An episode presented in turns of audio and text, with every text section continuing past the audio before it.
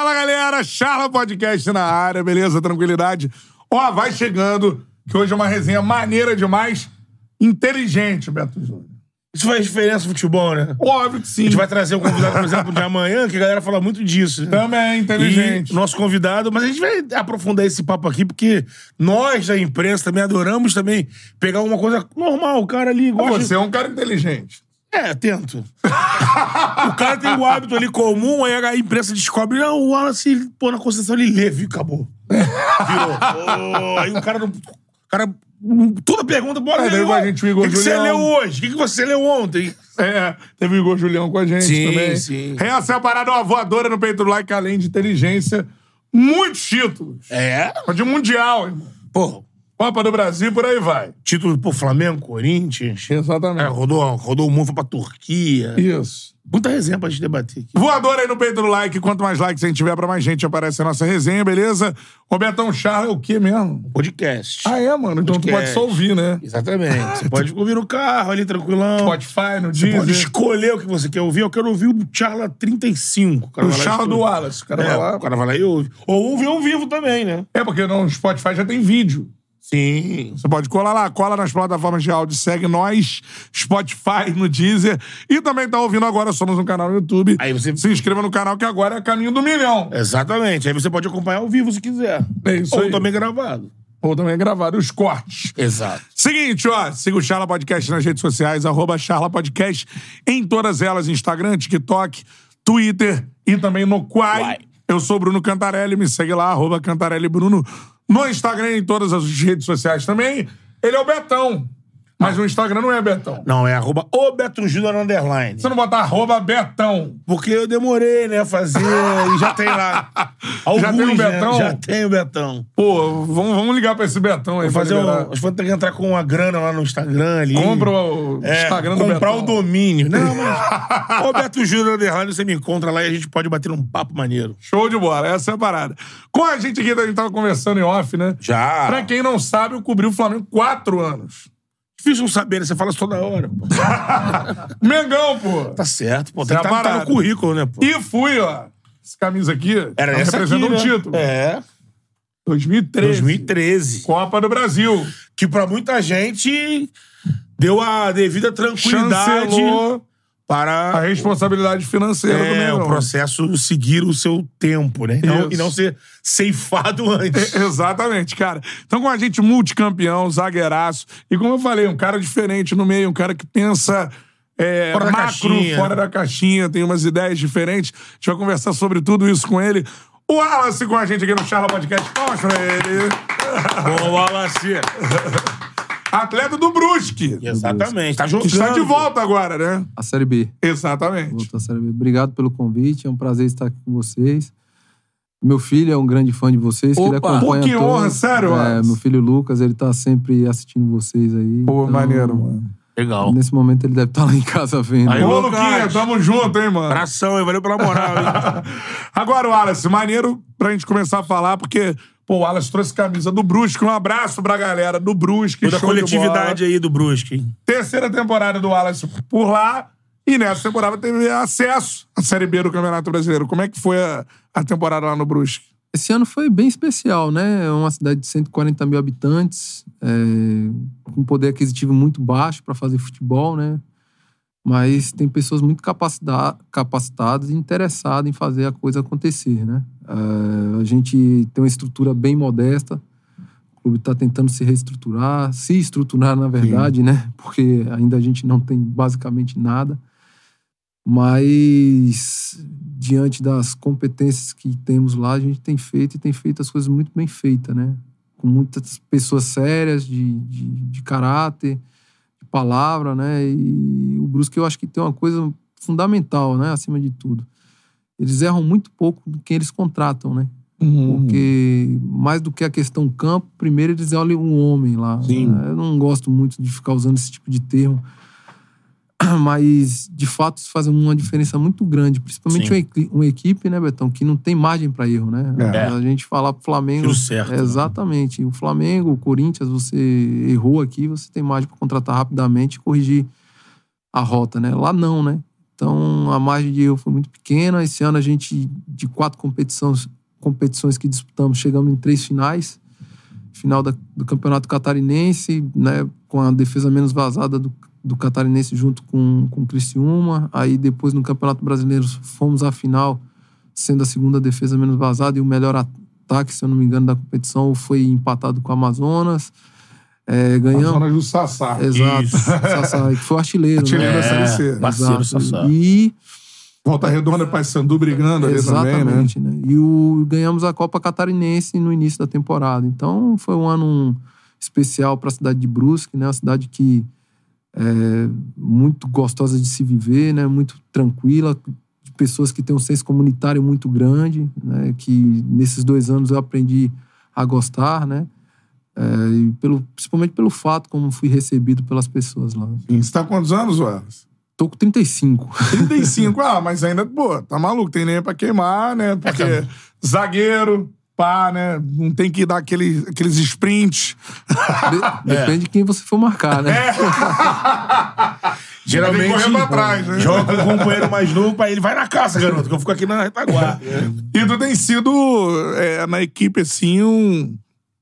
Pela experiência que você tem, com certeza você tem uma função, acho que vai extra-campo também, eu tô errado.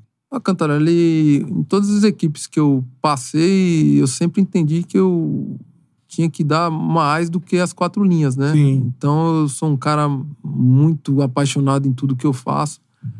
Eu sou bem visceral nas coisas e quando eu vivo algo, eu vivo de forma intensamente. E às vezes isso até me prejudica, porque o futebol se entende tudo de acordo com o resultado, né?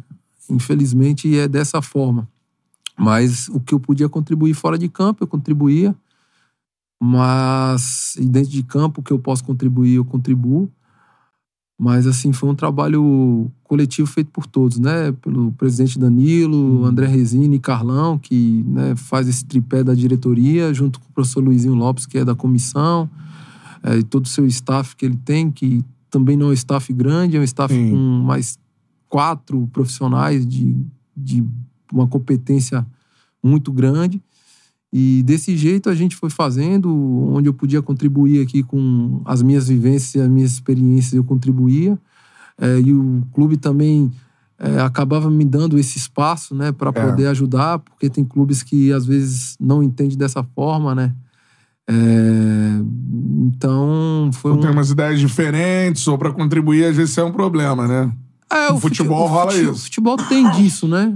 Porque todo mundo às vezes acha que alguém tá ali pra te boicotar, né? Então acaba que ou tá pensando em tomar o teu lugar, né? Então quando alguém tem uma atitude altruísta, É. soa meio mal no futebol, né? É, eu sou o cara que quando joguei no Corinthians eu tentava é, dar o meu melhor, né, o meu 110%. Quando eu joguei no Vitória era da mesma forma. Fui pro Brusque era da mesma forma. Aqui no Flamengo era dessa forma. Às vezes até extrapolava por viver essa coisa de tão intensa. Na Turquia também vivi dessa forma. Errei, acertei, né? Mas assim, pelo menos eu deito no meu travesseiro e durmo com a consciência tranquila, né? Pô, isso é legal demais. Agora vamos falar um pouquinho sobre a sua história. Daqui a pouco a gente fala sobre o Brusque, que tá de volta à Série B do Campeonato Um Brasileiro. detalhe sobre o Brusque, cara, que depois a gente entrar no- nessa história que eu vi aqui.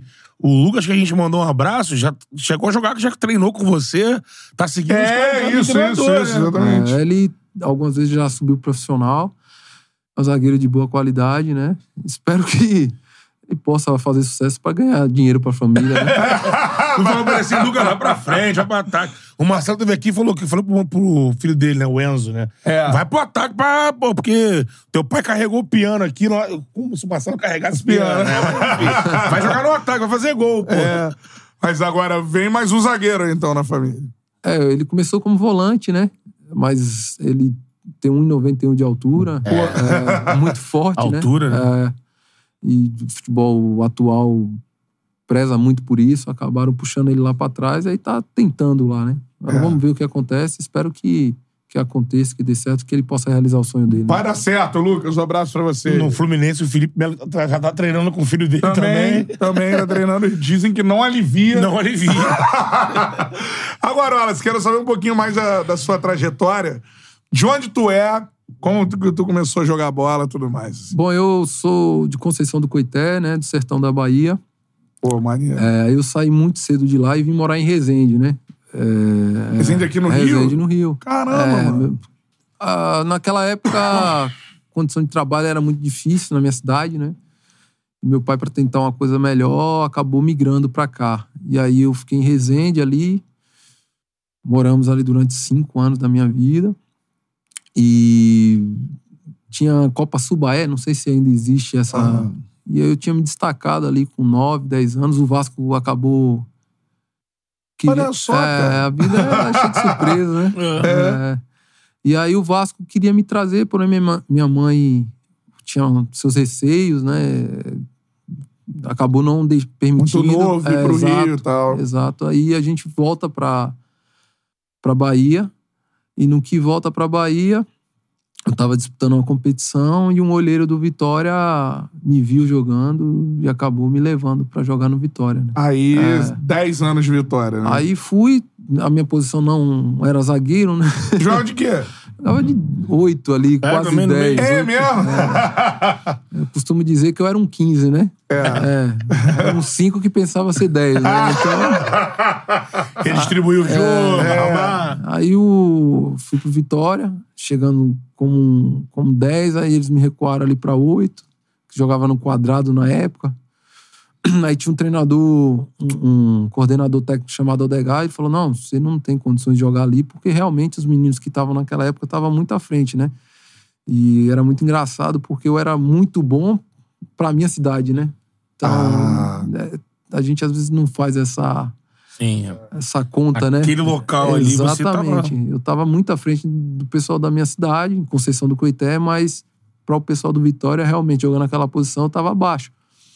E eu chego, eles me recuam, eu começo a jogar como primeiro volante, e eu tinha um vigor físico muito grande, né? E sempre fui, assim, dedicado por treinar, tinha um, uma entrega muito grande e fui me mantendo de, de, de, de primeiro volante ali, né? Uhum. É tanto que um dos motivos que eu fui aprovado é porque quando a gente fazia o VO2 lá, o meu VO2 deu muito alto.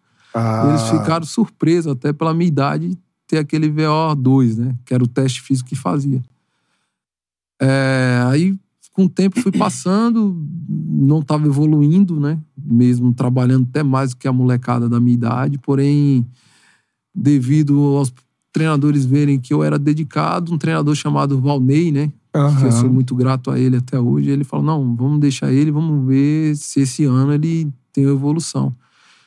Quando eu tava chegando ali. Quase dispensado. Quase então. dispensado, né? Caraca. Com 13 anos. E aí, nesse ano, eu comecei a evoluir. Ele começou a me dar sequência de jogos. Aí fomos pro Sub-14.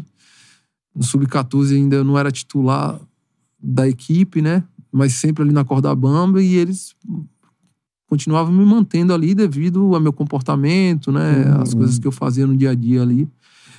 E o professor Valnei me deu a primeira oportunidade de ser titular como zagueiro. Aí eu fui ganhando confiança, né? Aquela coisa toda de menino.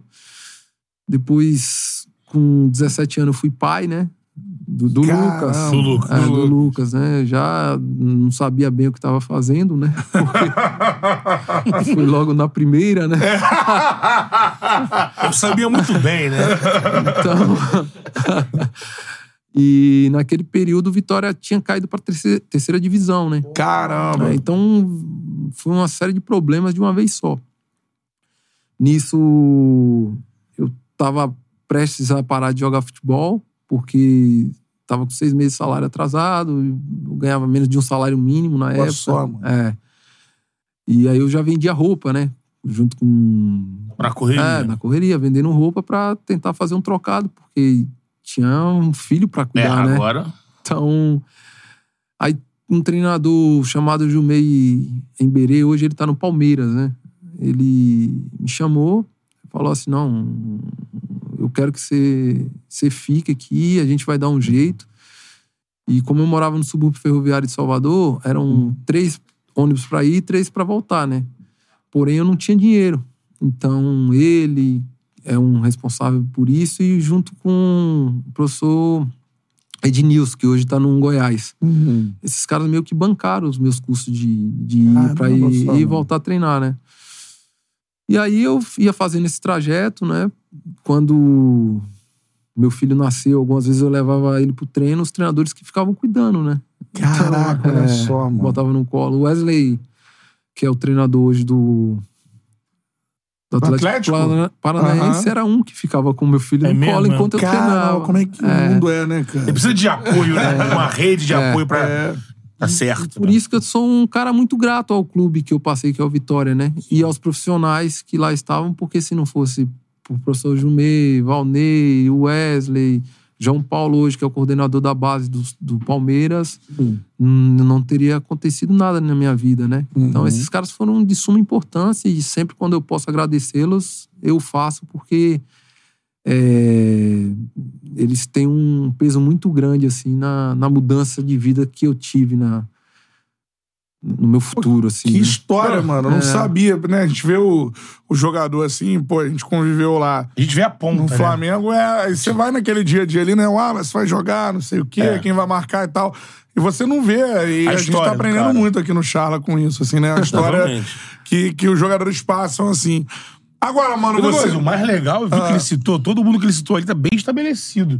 É. Base do Palmeiras, que é das melhores do Brasil. mas Betão O Técnico, Wesley é técnico do do Atlético Atlético. Paranaense. mas não tem como não estar eles eram muito competentes né É, o Vitória sempre teve essa fama. Né? Sempre. E eu posso dizer outros aqui tão competentes quanto, quanto que não tiveram oportunidade ainda. Mas se tiver, eu não tenho dúvida que os caras vão fazer excelentes trabalhos, sabe? O, o Vitória é um celeiro não só de atletas, como de profissionais. Profissionais. né? Sim. Agora, Wallace, você que é um cara, a gente, né, o Betão falou das matérias, não, Wallace lê e tudo mais, mas chama atenção, de fato, a sua inteligência. Qualquer meio de trabalho, assim, quando a gente conversa com uma pessoa que tem uma cultura geral, Esclarecida, né? que procura informações, óbvio que você fala, pô, esse cara aí é um cara que pensa diferente. Aí você falou da sua saída lá do sertão da, da Bahia e tudo mais, e dessa vida inicialmente ali que você teve que superar vários desafios, assim. Como é que te deu esse tino assim, mano? Porra, vou estudar, vou pá. Como é que isso rolou, assim? É mais um ponto que eu trago da questão como um clube ele é importante, né? Hoje, por exemplo, né, o Ministério Público ele não permite que um menino de 14 fique alojado, certo? Não sabia Então, isso. é, então, por exemplo, eu estaria ferrado na vida se, se fosse hoje, porque eu saí com 12 de casa. E pra mim teve um benefício importante, muito grande e importante, porque o Vitória foi meu pai e minha mãe, né? Então o Vitória me deu a educação, Uhum. eu aprendi a comer de garfo e faca, que eu não sabia, né? Sério mesmo? É, pô, na minha casa era colher, né? Então É, Platão. a gente era muito pobre, né? Então. Socializa ali o Socializa. O, futebol, ele tem um. A gente vive em um país de poucas oportunidades, Sim. certo? Então, o futebol é um gancho para que você possa ascender. E se você tem a sorte, por exemplo, que eu tive de ter conhecido pessoas como lá no clube tinha profissionais que te educavam, como é que eu não vou ser grato a esse clube e não vou querer melhorar, né? Então, quando eu chego no Vitória, o Vitória me ensina a comer de garfo e faca, coisa que eu não sabia. É, o Vitória me coloca numa escola assim razoável, né? Cobrava ali a questão do ensino. Meus pais que me cobravam também bastante, meu pai e minha mãe sempre priorizaram isso, né, Betão? É, chego ali, tem uma biblioteca pro atleta. Ah, tinha no tinha, clube? Porque o Vitória ele sempre foi ligado. E tinha, na época, eram seis ou sete jogadores universitários, né? Que tinha na equipe. Então, Cara, a legal, minha mano. referência eram esses caras, né? Então, quando eu tava ali com 12, 13 anos e o clube levava esses caras pra universidade, eu falava assim, pô, por que esses caras são diferentes? E eles conversavam diferente, eles tinham um comportamento diferente, né? E eu vivia ali na biblioteca, na biblioteca ali do clube, é, sempre folheando livro, não li ainda nessa época ali por, pelos 13 anos, só que aí surgiu um psicólogo chamado Renato. E ele foi muito responsável pela minha categoria, né? Que, nos ensinar, porque meu time era eu, Anderson Martins, Davi Luiz, Marcelo Moreno, né? Só. Então, assim, Hulk, Elkson, então assim. Olha, é, galera. é, e a galera tem um nível de consciência de bom pra razoável, né? É. Essa galera aí que Essa eu galera falei. toda, é isso aí. Porque foi essa base que o Vitória nos deu, né? Então, olha a importância que um clube Pô. de futebol tem em um moleque, né? Talvez Pô, a gente mano, não. legal. A gente não consiga qualificar isso de uma forma mais concreta, né? E o Vitória fez isso. Aí ali a gente foi ensinado a jogar xadrez, né? Que foi ali onde uma das minhas paixões também. É, vivi ali dentro da, da biblioteca até que com 15 anos que eu comecei a namorar. O, o Felipe Saad, que hoje, até ano passado, ele era o tradutor do Olympique de Marseille. Caramba, só. co- coisa muito louca. ele pegou e ele era universitário, né? Se eu não me engano, na época ele estava cursando já medicina. Ele falou assim: Ô Wallace, e por que você, em vez de pegar esse período aí de três ônibus para ir, três para voltar, você não vai lendo um livro? Aí eu falei: ah, é legal, né, Felipe? E ele me deu um livro do Jô Soares, que era o homem que matou Getúlio, né? Caraca, Ah. isso. Aí eu, tá, eu vou, vou, vou tentar. Só que a história era intrigante. Eu fui lendo, fui lendo, fui lendo. Quando eu olhei, comecei ali, daí não parei. Então, esse ambiente foi muito propício para que eu pudesse, de alguma forma, pensar de uma forma diferente ou querer evoluir como um ser humano, né? Mas tem toda essa gama de, de pessoas que foram responsáveis. Os atletas, as pessoas que trabalhavam lá e o clube, né? Dando Caramba. todo esse suporte. Quando Quando você- você... referência, né? É. Referência, exemplo. É, né? exatamente, E exatamente. tu vê que tu ampliou assim. É, tu é um outro cara depois que tu entrou na leitura, assim, mano. Total, total. Minha vida mudou, né? É, Minha né? vida mudou, né? Então, assim, agora você tem os prós e contras, né, Cantarelli? Ainda mais se tratando de futebol, que É. tudo Ah, depende do é. resultado.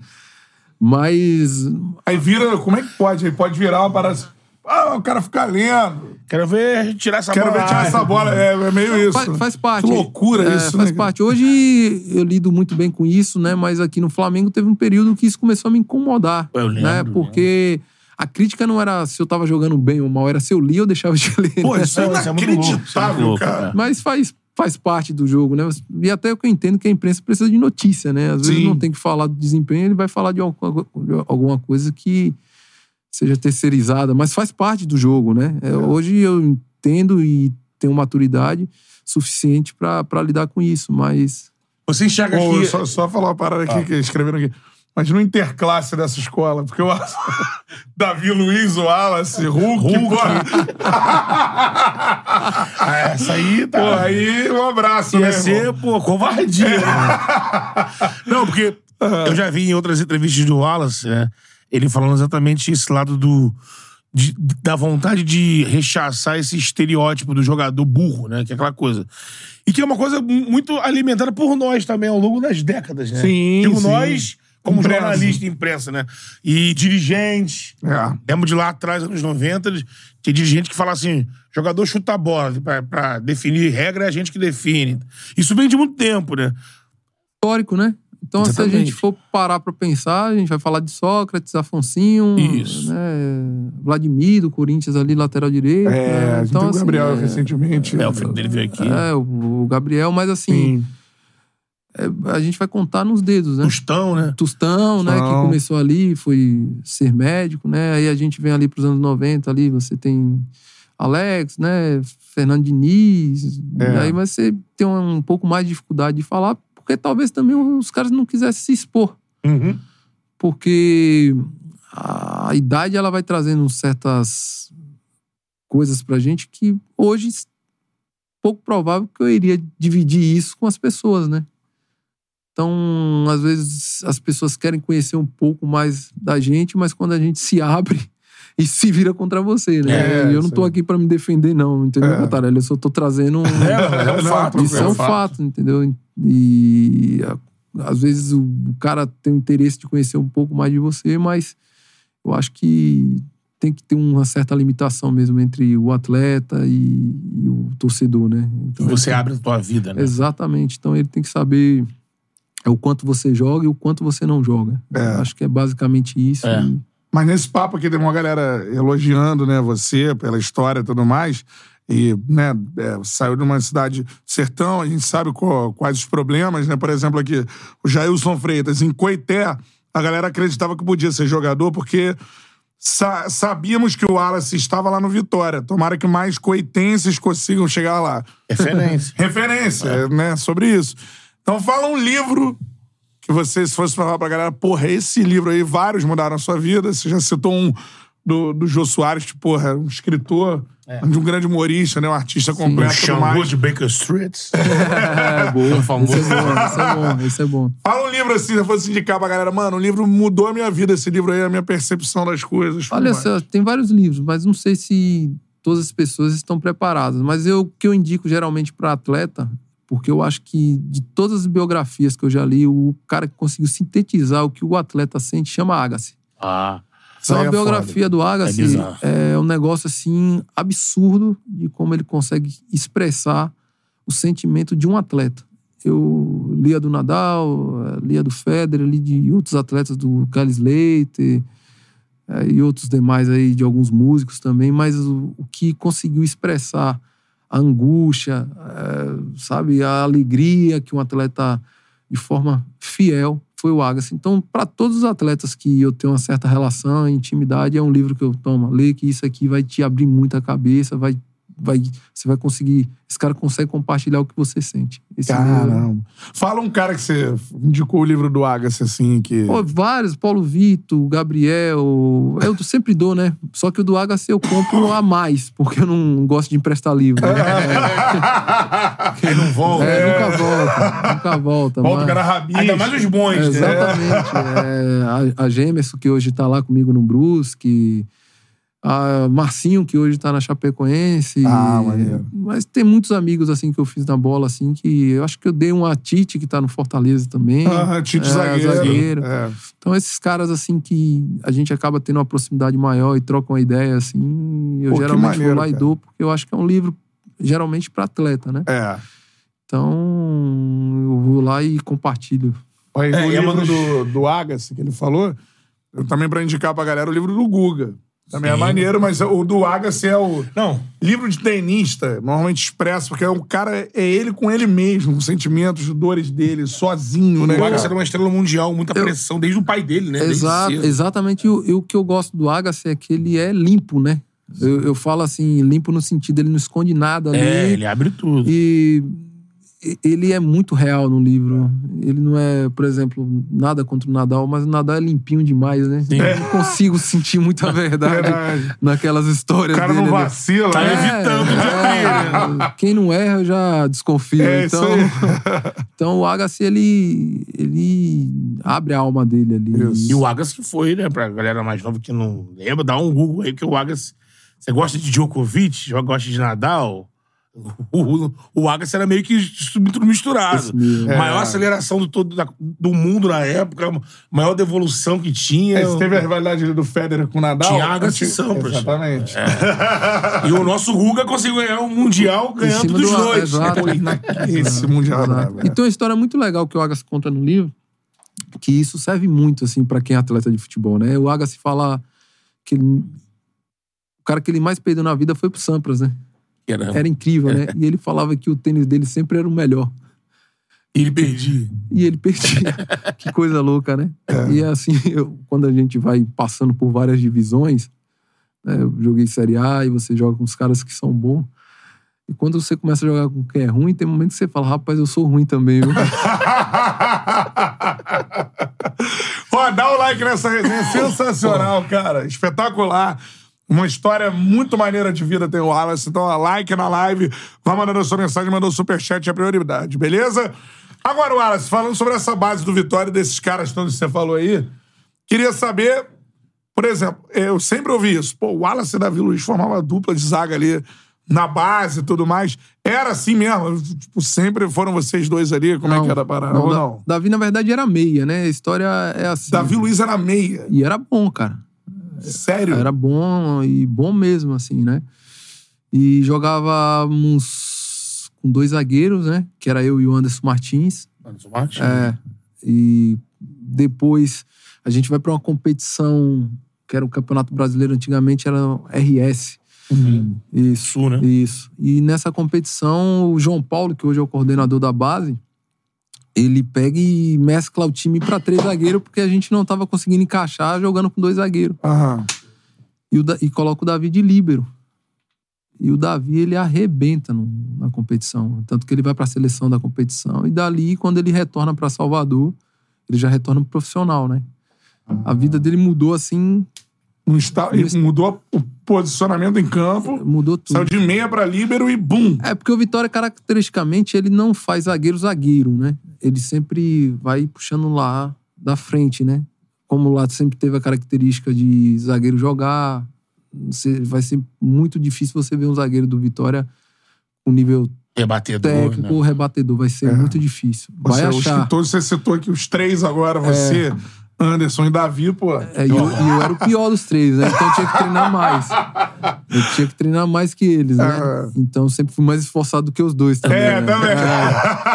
Então. Mas você não é um zagueiro rebatedor Não, também, não sou, mas não era do nível dele, né, Cantarelli? E eu tinha essa consciência, porque nos treinos você vê o Anderson e o Davi jogando, era brincadeira, né? É, né? Então, assim, é, eu tava ali no dia a dia, tanto o Anderson quanto o Davi ambi- ambidestro. Eu mal conseguia lançar uma bola, então eu tinha que correr atrás. Então eu ia, passava ali uma hora e trinta no paredão chutando pra aprender o mecanismo da perna esquerda. Então eu tinha que correr atrás desses caras, né? É. Então, mesmo jogando eu e o Anderson, antes, né? Que o Davi depois assume, e aí o Davi sobe profissional. Nesse período eu tive que redobrar o trabalho, porque senão eu, hoje eu seria mais um pra estatística, né? Ficava atrás. Exato. E tá no bolo ali pra subir, né? o, o funil do Vitória era muito Pô. fechado, né? Então, É. graças a Deus, eu tive essa sapiência de, de perceber minhas limitações e dentro das limitações eu fui encaixando meu jogo, fui aprendendo e fui melhorando, né? Com certeza, muito legal. E a gente sempre que recebe jogadores que atuam com o Davi, assim, também falam que ele é um cara no meio diferente, assim, de ser um cara muito legal, também com uma cabeça, pô, show de bola. Ele ajudou Pensa o Rodinei recentemente, o Rodinei esteve aqui com a gente, pô, né? Ele foi um Ele cara. adotou o Rodinei. né? É, e direcionamento de vida, o que, o que o Rodinei tinha que fazer e tudo mais. Sempre foi assim também, o, Da- o Davi, assim, no... Olha, ele era meu, é, meu, era meu amigo íntimo. Hoje a gente já não é mais, né? É. então, mas ele era um cara muito boa, assim. A gente convivia bastante, né? Fazia as resenhas nossas, assim. Mas é, o maior exemplo de ser humano que eu tenho, que eu posso dizer, assim, Ah. se chama Anderson Martins. É. Ah, esse cara foi a minha referência de, de Cara, que homem, legal. assim. Né? Porque é um cara extremamente íntegro, muito inteligente, mas ele não fala tanto, então as pessoas não sabem, né? É verdade. Exato, mano. É. Então, assim, o Anderson é um cara assim que eu acho que vocês deveriam até trazer ele aqui quando Pô, tiver favor, oportunidade. É, é. Baita passagem Fala no com VAR. ele lá. que- Exatamente. Fez uma dupla com o Dedé, assim, que o Vascaíno não esquece. Não, Exatamente. campeão na Copa do Brasil. Olha lá, o Vascaíno falando que não esquece. Tive um grande Exatamente. ano do Vasco, É. né? Exatamente. É. Então, esse cara assim. Ele, na verdade, era o cara que nos direcionava, né? Na, Ah. na concentração, na verdade, Sim. quem nos direcionava era o Anderson, né? Então, a partir dali, né, eu tinha. Fui pegando. um- aprendendo como era fazer as coisas também desse modo que ele fazia. Aí eu falei, cara, isso aqui dá certo. Caraca, é- que maneiro, é, mano. Legal. É- É. E o Hulk na base? o Hulk era o cara que a gente xingava, né? porque porque o Hulk, ele era meia. Ele era meia. Já né? falaram aqui que ele começou como lateral. Não, ele era meia. Aí o time migrou, porque os jogadores que jogavam no meio eram muito qualificados. É tanto que o 8-6 que ele jogava tinha sido campeão mundial. Ah. Caraca. Né? Adivaldo, esses caras todos. Sim. Então, pra encaixar ele, colocaram ele de ala. Pela Ah. esquerda. Pronto. Só que o Marcelo Marinho, que era o centroavante do time, deve odiar o Hulk até hoje, porque quando chegava do lado, o Hulk chutava, né? Não cruzava. Com então, aquela potência, né? Exatamente. Pum! De ala ali. então, os caras xingavam muito o Hulk devido a isso, né? Mas, assim, o Hulk é um cara muito de boa, velho, muito tranquilo. Né? A nossa turma era muito tranquila. Já né? fisicamente, desde moleque. Sempre foi, sempre foi, sempre foi. Mas a turma, assim, sempre foi muito tranquila, né? Pô, puta time, né, É. mano? De- Depois que você seguiu tua vida, né? Foi seguindo, aí saiu de lá, e aí foi seguir teu rumo Corinthians, Flamengo, Turquia. Você chegou a. a man- é, você mantém ali a ligação pra entender o porquê que teve esse ato no Vitória. De... Você tá falando aqui só de jogador da tua geração, da geração anterior lá dos anos 90, mais uma penca que chegou em seleção e tudo Aí mais. vai, Vampeta, É. Dida. e- Depois deu uma. Deu uma. uma É muito brecha. Alain Delon jogando no Alain Vitória. Delon. cara. Exatamente. Então, Alan, Alan jogava muito, é um dos meus ídolos, pô. É, então, o Vitória, o que aconteceu foi o seguinte: ele tinha um, um cara responsável pelo processo de formação, que era o Newton Mota, que era muito competente. E aí o Mota sai do Vitória, né? Migra para outras coisas, e aí assume Simval, junto com o suporte de João Paulo, que hoje é o coordenador do Palmeiras, né? Simval é jogador. Simval era um cara da região lá Ah, da tá. Bahia Ah, mesmo. tá. Hoje ele trabalha, acho que num, na, na- alguma coisa do estado, não sei te informar o certo. E o João, ele sempre teve ele foi discípulo de seu Mota e ele tinha muitas ideias de seu Mota ali, né? Tinha sido pupilo de seu Mota assim, né? Então, o João é um cara muito inteligente. Era um cara que sempre estava buscando aprender e acima de tudo ensinar, né? Porque hoje eu acho que uma grande dificuldade que as pessoas têm é de ensinar, né? Uhum. Por isso que eu acho que a base do Vitória ela tá sofrendo. O Vitória subiu agora para a Série A, acho que é a primeira vez na história com um jogador só da base, né? Um goleiro. E o Vitória ele sempre foi um celeiro de goleiro e zagueiro. Então ele tá perdendo um pouco dessa característica, ao meu ver, porque talvez não tenha pessoas né, tão voltadas a característica, a Formação. formação, É. como o clube foi em tempos atrás. Eu não sei também se a ideia do presidente é de colocar a molecada para jogar, coisa que o Vitória historicamente tinha que colocar quatro para ser titular. Isso Uhum. era da característica do, do clube. A espinha dorsal era esses moleques da base. Hoje eu já não sei mais, porque hoje o Fábio Mota, que é o presidente, eu já tem muito tempo que eu não falo com ele e também não sei mais a ideia do que ele tem de futebol. Mas talvez pela urgência que o clube tenha, né, de, de voltar à Série A, não queria também expor os meninos. Sim. né? Não sei também se a- os meninos de hoje que lá estão estavam tão preparados como a minha geração foi forjada a ser, né? Uhum. A aguentar o rojão, né? É, isso aí. É, agora o Vitória voltou pra Série A. Voltou e, obviamente, tá felizão com isso aí. Tô, tô feliz, né? Né? Pô, o Wallace é tetracampeão, né? Baiano. Né? Tetracampeão baiano. Seguido, Caraca. né? Seguido. Tetracampeão. E campeão da Copa do Nordeste. Né? Treinadores que teve lá. Nesse tetracampeonato. Tive aí. diversos. Tive Vadão, que Deus o Pô, tenha, né? Tive o Mancini, que é um baita treinador. Wagner, né? O Wagner Mancini, aprendi muito com ele. Pô, Wagner Mancini. O Wagner Mancini é um É. excelente treinador. Esse, esse América aí. Muitas Pô, vezes não falam nele assim como um grande não. técnico. Eu América gosto dos times dele. América ofensivo. Ele é né? muito Acabou- ofensivo. Caiu, né? Mas. Mas ele é muito ofensivo. É. né? Então eu gosto de treinador assim, né? Eu- me dava super bem, gostava de jogar com com o modelo de jogo dele. Ah, foram muitos treinadores também desconhecidos, né? Tive um cara também, o Carpegiani, que me ensinou pra caceta, né? Então o Carpegiani sabe muito de futebol. Sim. É, né? É, é, e É um acho- cara desses dos diferentes do meio, assim, né? O cara pensa. Carpegiani, cara, é uma. Até assim, né, Cantarelli? É um- uma coisa que eu até me pergunto muito, né? Como uma literatura que esportiva, ela não é. valoriza esses caras, né?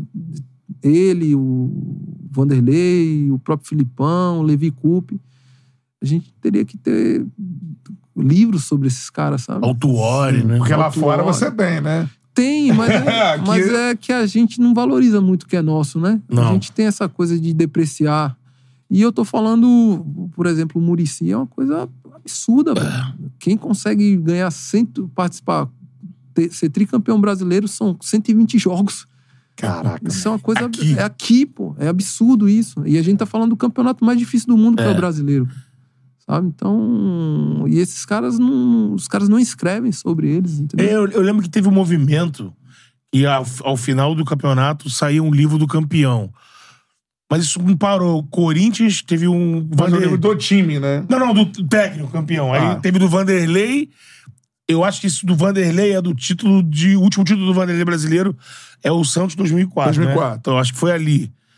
Aí teve do Murici, mas depois isso parou. Não sei se era um projeto de uma, de uma editora e fez ali e morreu, mas não, não era algo, pô. Tinha que ter Eu- sempre, eu, né? eu lamento, porque o que o Vanderlei fez, o que o Murici fez, né? O que o Leverkusen fez, o que o Filipão tá fazendo agora no Atlético, né? Que todo mundo tava. Felipão tem quase 80 anos, cara. Sim. E consegue ainda fazer com que a equipe que ele né, gerencie esteja em nível de competitividade que ele consegue. Isso tem que ser, peraí, cara, tem que sentar com esse cara e falar, pô, me explica o que, que você faz. Né? Coisa que, por exemplo, eu passava em Portugal e passava em algumas livrarias, tinha de treinador que era tre- livros de treinadores que era da segunda divisão, né? Aí eu falava assim, peraí, pô, tem alguma coisa errada aqui, né? É. Mas o português, ele tem essa coisa barrista, né? Nós brasileiros não temos, né? É isso. E isso estende pra várias áreas da sociedade, né? Eu vejo muito canal de história do Eduardo Bueno, Peninha. Sim, o Peninha. Buenas ideias. Bom demais, né? Assista. Ele é um figuraço. É, eu sou viciado. E aí, ele fala essas paradas, ele conta histórias. Se fossem produzidas, ele sempre fala isso, por Hollywood. E você aconteceu no Brasil e você não sabe. Ele fala assim. Fica valorizando, não sei o que. Aqui, pô, olha essa história e tal. Sei lá o que. Aconteceu É aí. cada coisa, né? É, eu fizesse filme e tal, produções. Pô, Até sensacional. por isso a gente, a gente pode entrar, entrar nesse papo com o Wallace, porque essa postura e essa cultura dos portugueses em valorizar o deles acabou permeando aqui a gente, porque se vê o número de portugueses, a nomenclatura, tudo vem da escola portuguesa de futebol, né? Que acabou tendo, lógico, uma ascensão na Europa com Mourinho, Vilas Boas, com vários nomes, mas chegou no Brasil. Técnicos É. brasileiros foram estudar e trouxeram essa nomenclatura do futebol e tudo mais, mais nova. E os técnicos entraram aqui. Tem o Abel, tem o Jesus que Jesus fez. Hoje em dia tem técnico português nas equipes menores também. É. Acabaram entrando aqui no Brasil, né? Tem, eu não sou contra, eu acho que, que é válido, né? É, eu até esqueci de citar um outro cara que tem que ser estudado, cara, o Renato. Renato. Renato É. Gaúcho, eu esqueci, ia esquecendo dele, né? Tanto que esses dias eu fui fazer um levantamento, fazendo um estudo assim, né? E fui ver os treinadores que tinham maiores pontuações nos últimos 20 anos. E aí Tite era o primeiro, né? E o segundo era o Renato, né? E eu sempre ouvi muita gente, principalmente porque o Renato não é muito adepto da questão da literatura e não é um cara muito técnico no modo de falar e tal. É. E aí eu fiquei impressionado com os números dele, assim, né? E eu falei, cara, todo mundo critica muito o Renato. Como é que faz? Como esse cara consegue ganhar tanto? É.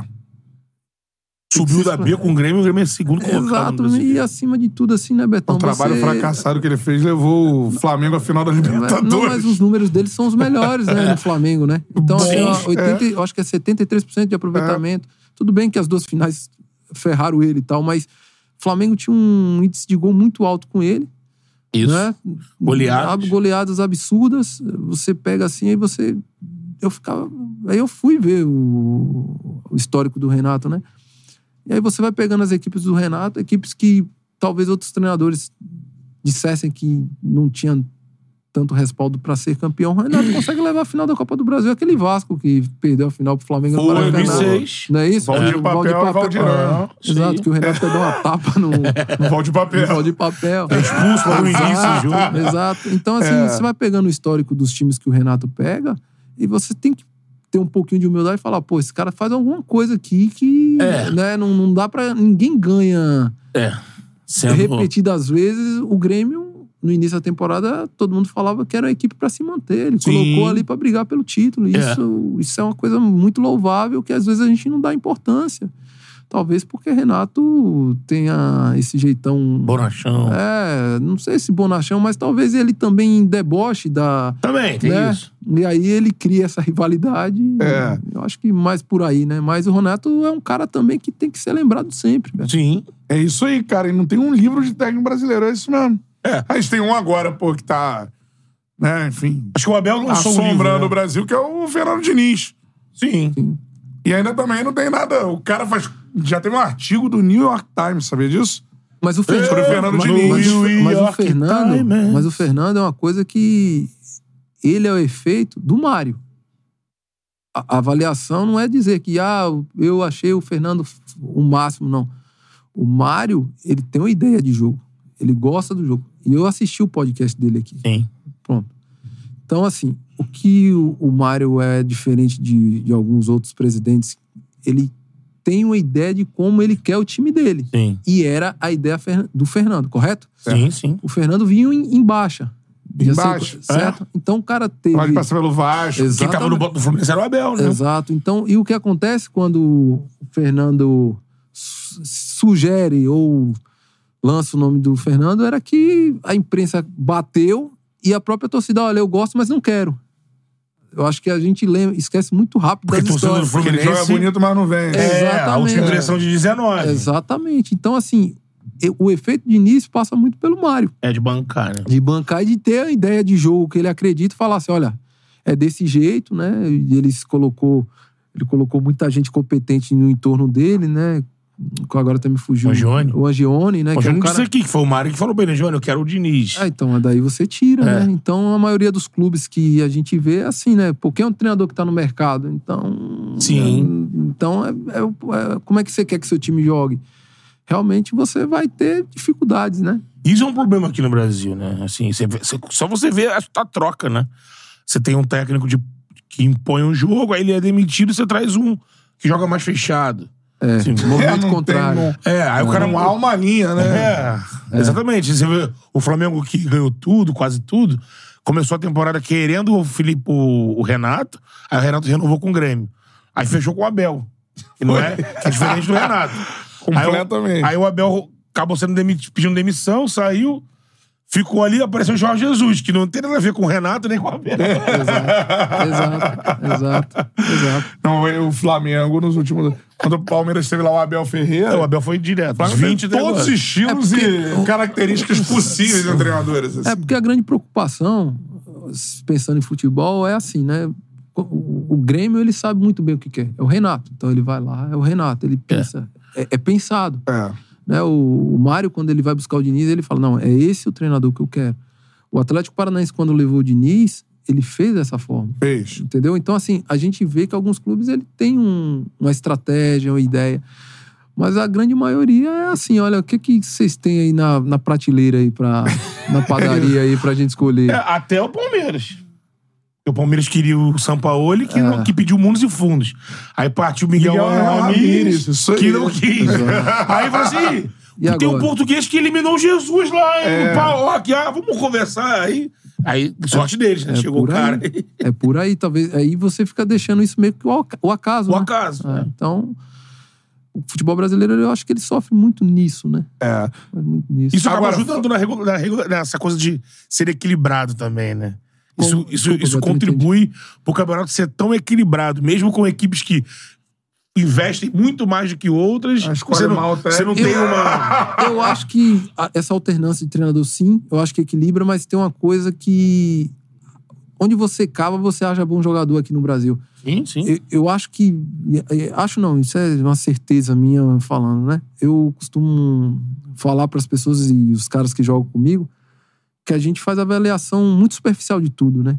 Então eu falo, rapaz, pense mais, vá mais a fundo de qualquer tipo de avaliação que você fizer. Quando eu fui para Turquia, e aí eu cheguei na equipe lá e eu fui dar uma entrevista, né?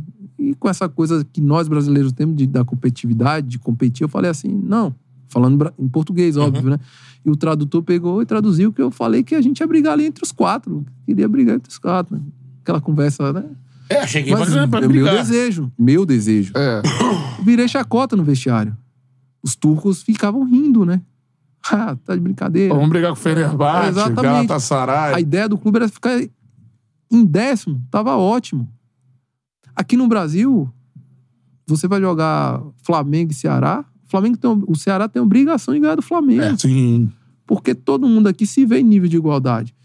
Então, quando os caras até falam assim, pô, o futebol europeu é melhor do que o Brasil, do brasileiro, não concordo. E posso te falar por vários motivos. Um dos motivos. Eu cheguei e é um dos motivos que eu até pergunto aos caras, eu falo assim, vem cá, quantos jogos você assistiu do Alma, Almeria e Albacete? Você não para pra assistir. O que, que a gente pega são seleções mundiais, que é Real Madrid e Barcelona, né? Sim. Que é desse nível, tipo, quando joga Marcelo, Neymar, esses caras. O City. O City, eu vou dar um exemplo bobo agora. Por exemplo, ninguém assiste mais PSG. Saiu Neymar, saiu Exatamente, Messi. só ficou Mbappé.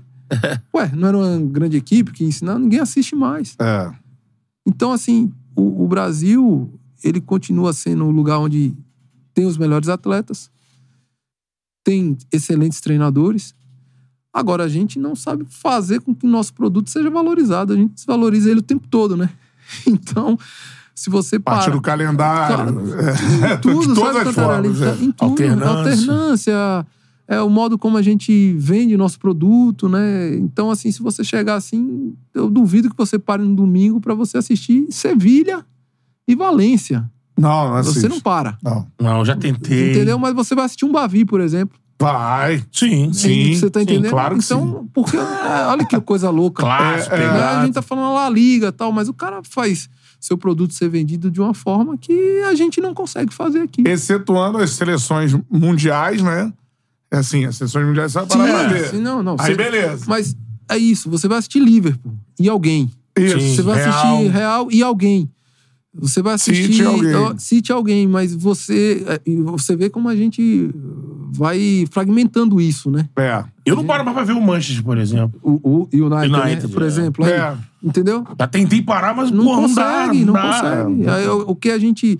Aí a gente Alguns anos já. Sim. É, mas pra você ter noção, e antigamente a gente parava pra Sim, assistir, né? Então, pra você ver é, como essa ideia, talvez o inglês seja melhor que o nosso ali, mas os demais ali, eu acho que o nível é o mesmo. A gente sempre com as melhores peças, porque se você for até olhar uma coisa engraçada, quando a gente vai olhar os melhores atacantes, os- os- as equipes grandes que têm os melhores atacantes, todos são brasileiros. Sim. Sim, na Champions League, né? Todo ano, toda rodada, geralmente o Brasil tá liderando Tá liderando. como um país com mais gols. Né? A gente Tá, discutiu tá. já isso aqui em nas nossas resenhas em relação à seleção brasileira, tá?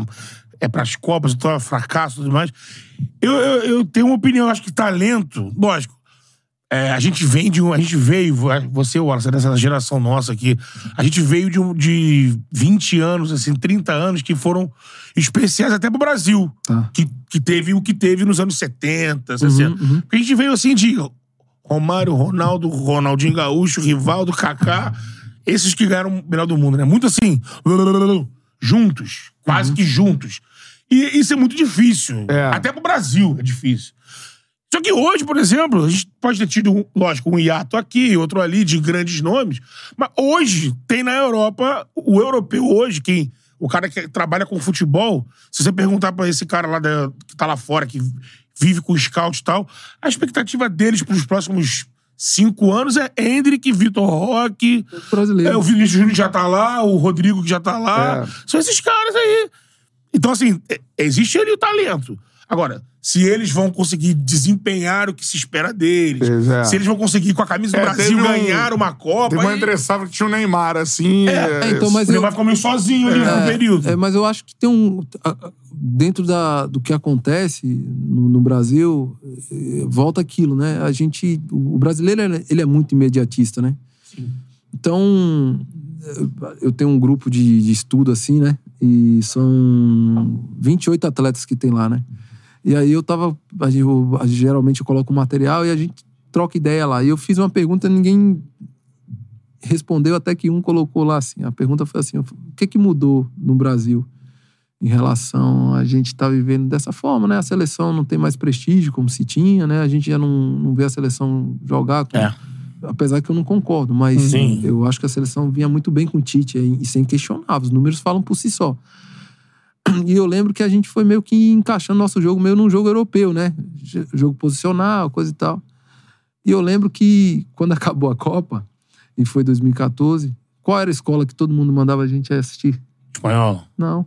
Alemã. Ah, sim, Isso. alemão, é. Mas a Alemanha, duas Copas Morreu. seguidas, velho, pau, ninguém falou assim, nossa, a Alemanha tá passando por um período que não tá É, conseguindo é ganhar isso, de ninguém. Mas na primeira fase, Mas é. a Alemanha virou a referência pro Brasil. Sim. Foi. Porque a gente é imediatista e a gente foi perdendo um pouco da nossa identidade de fato. Muita coisa. Você tá entendendo? Sendo que aquela Alemanha da Copa é uma Alemanha. Não, quem acompanha toda a trajetória da Alemanha foi a Alemanha que chegou aos trancos e barrancos, Sim. com muita dificuldade. O 7 a 1 foi um acaso. Se jogar hoje de novo, não vai acontecer. Sim.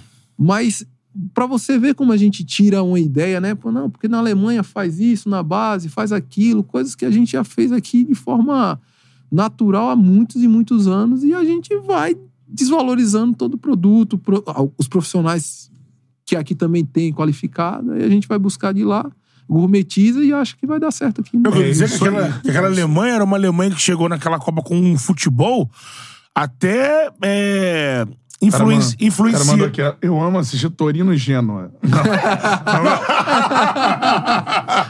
A gente sabe Pra que tem. quê, né? A gente sabe que tem gente que gosta, lógico. Torino e Gênua, não comendo uma lasanha. É, não, da- se sair. É, Uma né? da tarde, pouco provável. Se eu tiver lá, se eu tiver lá em Turim, acho que eu tudo assisto, bem. eu assisto. Se for ali pro, pra o campeonato holandês, então. Hum, acho que nem a Ajax dá pra assistir. Pô, Porto- Só aquele Ajax lá que tinha aqueles caras todos lá. Falar uma parada aqui que a galera ainda vai cancelar aí, sei lá. E aí? Pô, mano, o campeonato português era Benfica esse- e Porto e só. Ó, quando, quando eu ia pra Às escola, vezes. Às vezes. excelente pra dormir de tarde, irmão. tu bota ali um. Chegava cansado da escola, irmão. Cara, o sono botava um campeonato português ali, ó. Pum. Pro lance sobrado do relevado. É, cara, É, eu- excelente. É, também não. O, por, o clássico. Vitória de Guimarães e Braga ali. Você não botava ali na TV pra dormir, não? Famalicão. Famalicão e Nacional da Ilha da Maria. Pô, então eu tenho razão, né? É. Ah, então obrigado. O que eu ia dizer é que aquela Alemanha era uma Alemanha muito influenciada pelo tic-tac da Argentina e do Guardiola tinha dirigido o Bayern. Sim, E aí acabou que pegando passou... um pouco daquilo, né? Aí, lógico, num jogo contra o Brasil no 7, assim, é um massacre que nos outros jogos ela não massacrou ninguém. Ela jogou duro, quase que roda pra Argélia. Exatamente. A final contra a Argentina, Luiz um jogo Limani, duríssimo. que tá no Curitiba. Exato. É Mas bom jogador. No Bom 7 jogador, bom a 1 jogador. no 7 a 1 foi um, foi um massacre. E- Mas é isso, são aqueles casos que o- você não controla. É o jogo atípico. É. Acontece. E a renovação da Alemanha não, não tá sendo boa, não foi boa. Ah, mas, aí, mas o que, que todo mundo falava? Que tinha uma escola, Sim. né, que Temos tinha que tudo- replicar o que a Alemanha aquilo faz. ali não era, É, não era que o isso. Drexler era o cara, o Exato. Drexler não vingou. Mário Götze fez o gol O da Mário Copa. Götze entrou, coitado. O Roy sempre se machuca. É, É, Pra você a- ver como a gente avalia é muito superficial. É, isso. tem muito isso. superficial. Agora, Wallace, falando sobre treinadores, e aí vamos avançar um pouquinho na sua história e falar de Corinthians. Sim. Tem um treinador que está no Flamengo agora, que você foi campeão do mundo com ele. Brasileiro, E aí, é, a gente falou de alguns treinadores aqui. Tite é o melhor treinador brasileiro há algum tempo já. Eu acho que o Tite é por tudo que fez e ele é, de fato, excepcional. Eu aprendi muito com ele e coisas básicas que eu não sabia. Então, assim, eu aprendi muito. Como, por exemplo, Ah, posicionamento zagueiro, né? Mas eu também tive a sorte de jogar com os caras que me ensinaram, né? Por exemplo, eu joguei com o Paulo André, joguei com- um pouco com Willian ali, né? Que eles me ensinaram muito sobre a posição. É, o Tite gosta de um, uma linha de quatro muito forte, né? Bem preenchida, e isso eu fui entendendo. É, a questão de como ele consegue manter o ambiente controlado, né? Isso é uma coisa assim que eu observava muito. O Vanderlei me, me ensinou muito e eu tive uma relação mais próxima com ele. Eu tenho muita admiração por ele. É, o Mancini foi um cara que também, um processo ali de, de, de rompimento daquele ímã ali, se você vai acontecer, ele foi importante para mim no Vitória, né? Que f- não, faz isso, posiciona assim, né? ah, Isso aqui é melhor, marca o atacante assim. Então, tenho outros também que eu trabalhei. O Murici, eu tenho uma admiração, assim, absurda. O Murici é o, talvez tenha sido o cara que eu nunca vi um jogador sequer falar um ar dele, assim, né? É. E eu falo dentro do vestiário, né? fala mal, né? Fala, Não, pô, esse cara é e- babaca. O É. Murici é grosso, né, cara? O Murici passava você, nem bom dia te dava. Mas é o jeitão dele, só que assim, ele era. Até nesse jeitão dele, a transparência era tão grande que o jogador ele compreende quando é verdade, né? É. Ele é um cara muito verdadeiro. Então eu tenho muita admiração por ele também. Então esses caras. Poderia citar outros aqui, mas programa é curto e não tá. Você trabalhou com o Muricy na passagem pro Flamengo? Flamengo. Foi Flam- curta, né, cara? Foi porque ele teve um problema lá É. no coração, né? Mas É, assume o Zé Ricardo. É, porque o Murici, assim, ele deu uma demonstração pra mim. Aquele período eu tava passando por um problema muito grande de pressão da imprensa, da torcida, né? Eu vinha jogando, sendo vaiado, mas só que assim, eu tava jogando muito bem, né? E foi o primeiro cara, assim, que eu vi, assim, que não titubeou de hum, falar assim, não, ele- enquanto ele estiver jogando bem, ele vai ficar. E eu fiquei, né, todo o período. É tanto que a minha saída do Flamengo, eu saí porque eu quis, né? Não queria sair daquele jeito, mas acabou que é, eu tava com as pessoas na, na época, assim, que eu confiava, meio que me induziram, né? Antes eu trabalhava com o Carlos Leite, que, eu- que é um cara que eu sou muito grato, né? Por me dar a oportunidade de de me colocar no Corinthians e ter feito realizar meu sonho de moleque que era jogar no Flamengo, né? É. Foi através dele. Então, assim, eu sou muito grato a ele. E aí eu tinha rompido com ele, acabei acreditando em outras pessoas que naquele momento eu tava passando por um momento de fragilidade devido a muita pressão no Flamengo. Ele foi me direcionando e aí eu fui comprando a ideia, coisa que anteriormente com, com a gestão de carreira que eu tinha com o Carlos, ele conseguia direcionar pelas coisas certas, né? E aí eu fui ouvindo esses- essas pessoas e aí eu num momento de muita pressão, né? Tava ali com 27 para 28 anos. Fui, tomei a decisão de falar pro Rodrigo Caetano e o Murici, né? Chamei eles e falei: olha, não tá dando mais. É, eu não tava, eu tava quase cinco meses sem sair de casa, porque eu ia na rua, o nego me xingava, né? Até tem um, um caso muito é engraçado. brabo. É, mas faz parte do jogo aqui no Brasil, né? Não tô me vitim- vitimizando, não, tá, gente? É, só tô contando, isso é uma constatação. É lá. É o relato. E tinha um caso, eu morava ali na Barra, às vezes a gente chegava às quatro da manhã e tinha um franelinha, né? Quando a gente ganhava, esse cara nunca tava, né? Mas quando a gente perdia, às cinco da manhã, ele tava esperando eu e o Gabriel, né? e ele é o fila da... É, é. Pô, lá em frente ao prédio? É, em frente ao prédio. Já tava esperando lá. Caraca. Aí a gente, porra, eu falei, pô, primeiro dia ele tava lá, segundo dia ele tava lá, no terceiro dia eu falei, Gabriel, vou olhar, ver se ele tá. Quando eu olhei, ele não tava, né? Desci. Quando eu desci, ele saiu do carro. Eu tô aqui, não adianta você. Caraca. então, pra você ver o que, que é o Flamengo, né? O Flamengo é um turbilhão de. Cara. É, então, eu fiquei cinco meses sem sair de casa. Vivi ali dentro do meu condomínio, quase que cárcere privado.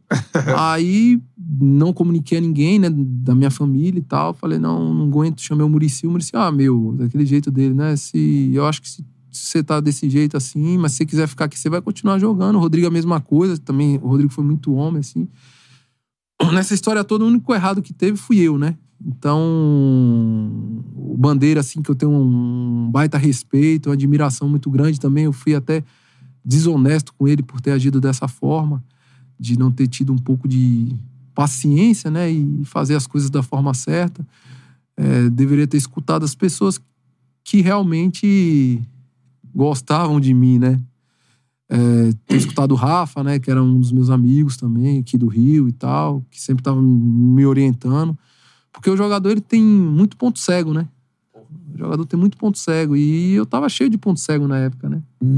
Mas, assim, eu tenho uma gratidão pelo Flamengo, assim, absurda. Continuo torcendo pelo clube.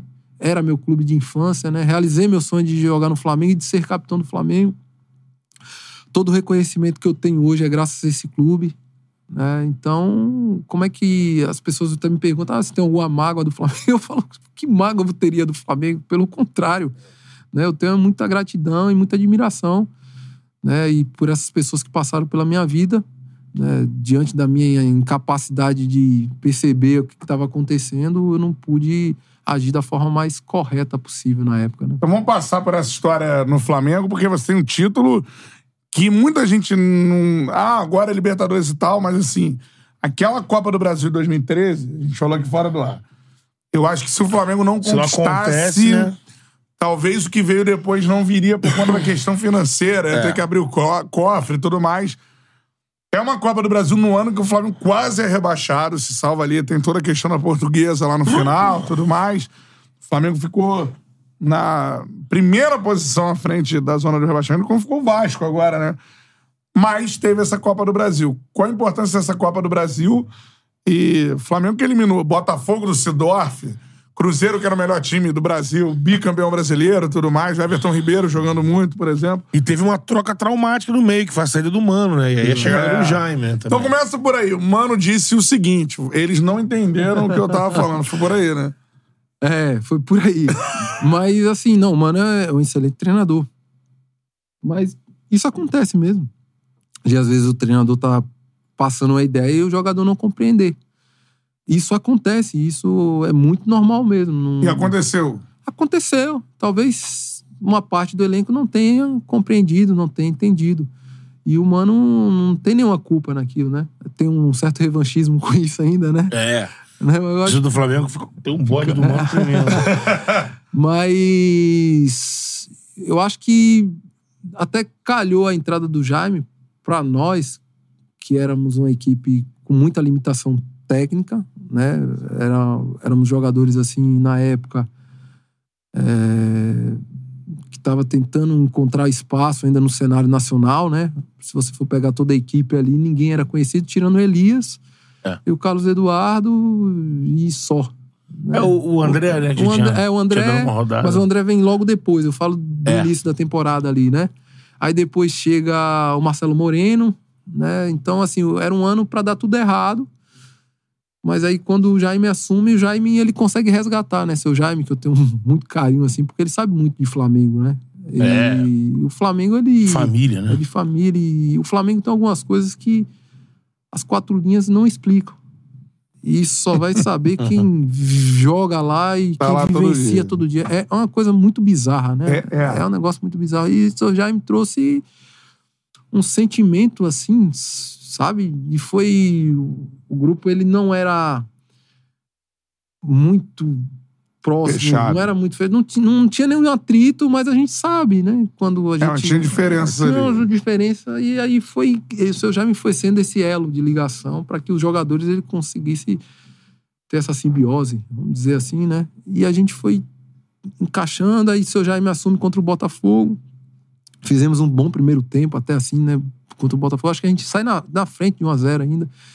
O segundo tempo foi um massacre do Botafogo na gente. E por, pela, pelo amor de Gel, a gente não. Jeová, né? Jeová, a gente não tomou a goleada nesse jogo, né? E aí deu tempo de, de a gente se acalmar e respirar e foi pro brasileiro. Depois a gente retorna e mete quatro no Botafogo. Aí eu acho Porra, que. esse dia aí é. É o Botafogo Sidorf, o Botafogo do Oswaldo. Exatamente. Isso. O Paulinho dá um baile no Gilberto, né? Exatamente. Pelo lado esquerdo. E, e tudo foi conspirando, né? Dia do aniversário do Léo. É, exatamente. Léo Moura. É. Léo Moura. E tudo foi conspirando ali, né?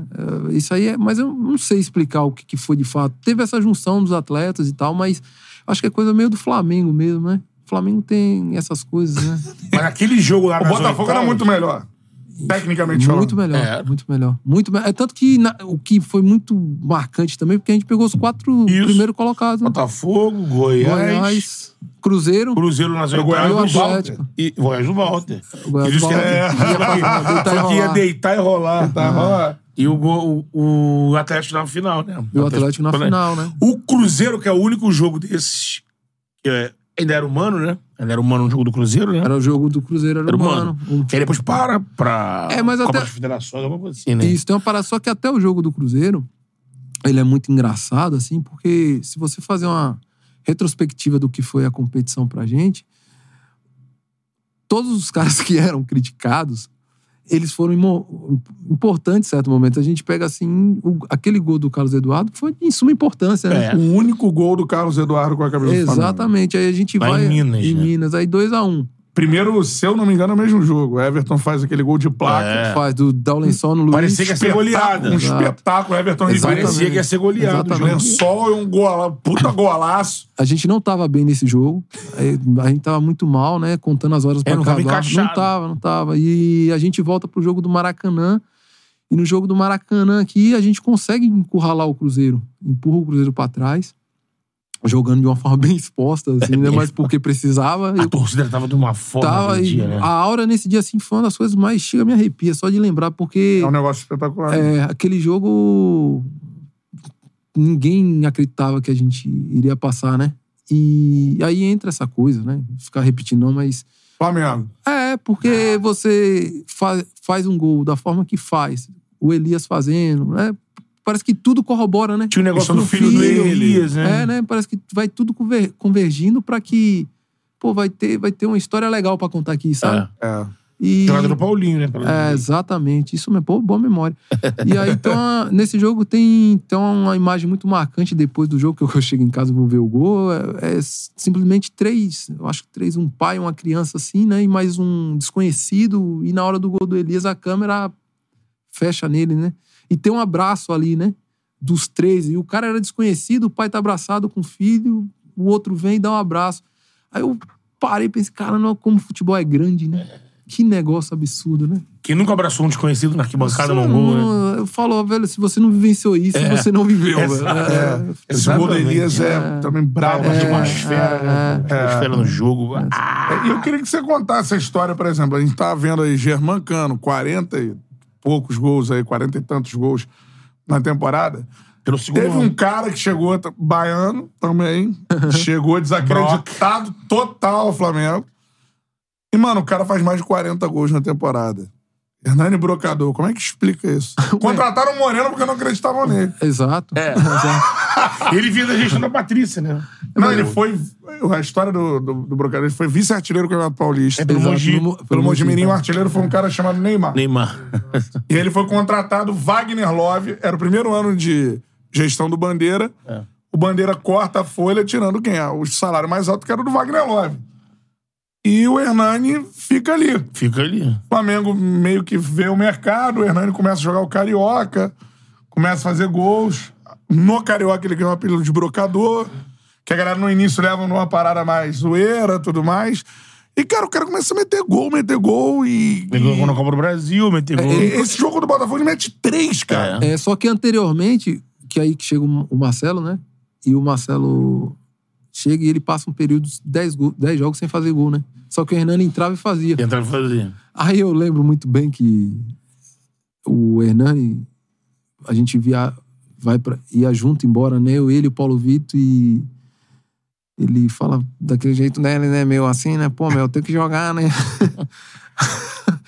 aí eu falei, pô, velho, você tem que fazer alguma coisa, né? E aí ele vai na coletiva e ele praticamente pede, né? Na Sim. coletiva. Ele, ah, eu respeito o Moreno e pede. Aí tem uma enquete, né? Aí a massa coloca ele no jogo, né? E aí daí em diante é a história, né? É, e ele, pô, ele foi lá e. Não, era, Ele gols contra o Botafogo, cara. Como é que explica também esse pô, negócio foi desse? uma coisa absurda, assim, uma sensação, né? O Sidorf em campo e o cara é o brocador, pô. É, né? Que comparação, né? mas mas foi, um- foi, uma sensação bacana também, porque o Hernani merecia muito, né? O Hernani merecia muito por tudo que ele estava passando, porque mesmo quando o Hernani fazia gol, e tem essas coisas no futebol, né? Às vezes o- a avaliação do atleta não é o quanto ele joga, né? É muito baseado na o que você gosta. O que você gosta, Cantarelli? Eu vou te perguntar de determinado jogador. Você vai falar o quê? Pô, eu gosto, eu não gosto. Não é o quanto o cara joga. Eu canso Sim. de ver, né? Meio assim, Beto. É isso. E eu fico meio puto com esse tipo de avaliação. Porque o Hernani, você olha, o Hernani é feio pra caralho. Não tem como você ter simpatia por ele. Então, automaticamente você não vai gostar, né, velho? Vai olhar assim, É, ah, aí você olha, ele é torto, né, velho? Os atributos não agrada. Então a gente, ao primeiro olhar, você já julga, né? Sim. Então, tem muito disso no futebol. Só que o gol embeleza, né? Embeleza às vezes, né? O Hernani tinha que fazer dobrado, coitado. né? Se ele meteu 42, É, então, o, o futebol tem muito dessa coisa de você olhar. Tem, mano. Tem, porque eu canso de ver caras que chegam assim e falam assim, pô, deixa eu te perguntar de tal jogador. Ele não fala se o cara é, é bom, se sabe driblar, o cara avalia assim, não, eu gosto. Não tô perguntando se você gosta. É. É, se o cara é bom, se o cara é ruim, É. irmão. É simples. Então a avaliação no futebol, ela tá muito atrelada em gosto. Se você não cai num gosto, e o jogador de futebol, ele é muito refém disso, né? É. E refém... Pra mim, sabe qual é o melhor lateral direito brasileiro hoje? Rodinei. Porra, de fato. Ele foi por muito tempo, a gente conversava isso, né? Mas só que o Rodinei é feio, né? E isso pesa contra ele. Não, isso não é brincadeira. aspecto da não é. zoeira. É, e ele também não se leva a sério muitas vezes, né? Então, Sim, é. tem Foi isso. até a dica do Davi. Dorival, Davi. É, então é isso aí, as pessoas vão levando ele na brincadeira, né? Então, eu canso de falar, você tem noção? Eu cheguei no Brusque pra, e aí tem um cara que é fã de vocês, é o Edilson. Ele até joga lateral direito, né? Ele é fãzão de vocês mesmo. Fãzaço. Pô, né? o joga no Paysandu. E ele sempre falava do programa de vocês, né? E tá, pô, tô assistindo já, irado. né? É, muito engraçado isso.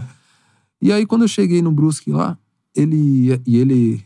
Né, tô- ele disse, pô, te vi moleque jogando. Eu falei, é, tô velho.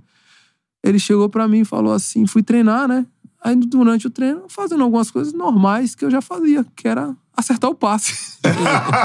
aí ele chegou pra mim e falou assim: pô, meu, aí com o decorrer do tempo, ele foi pegando intimidade.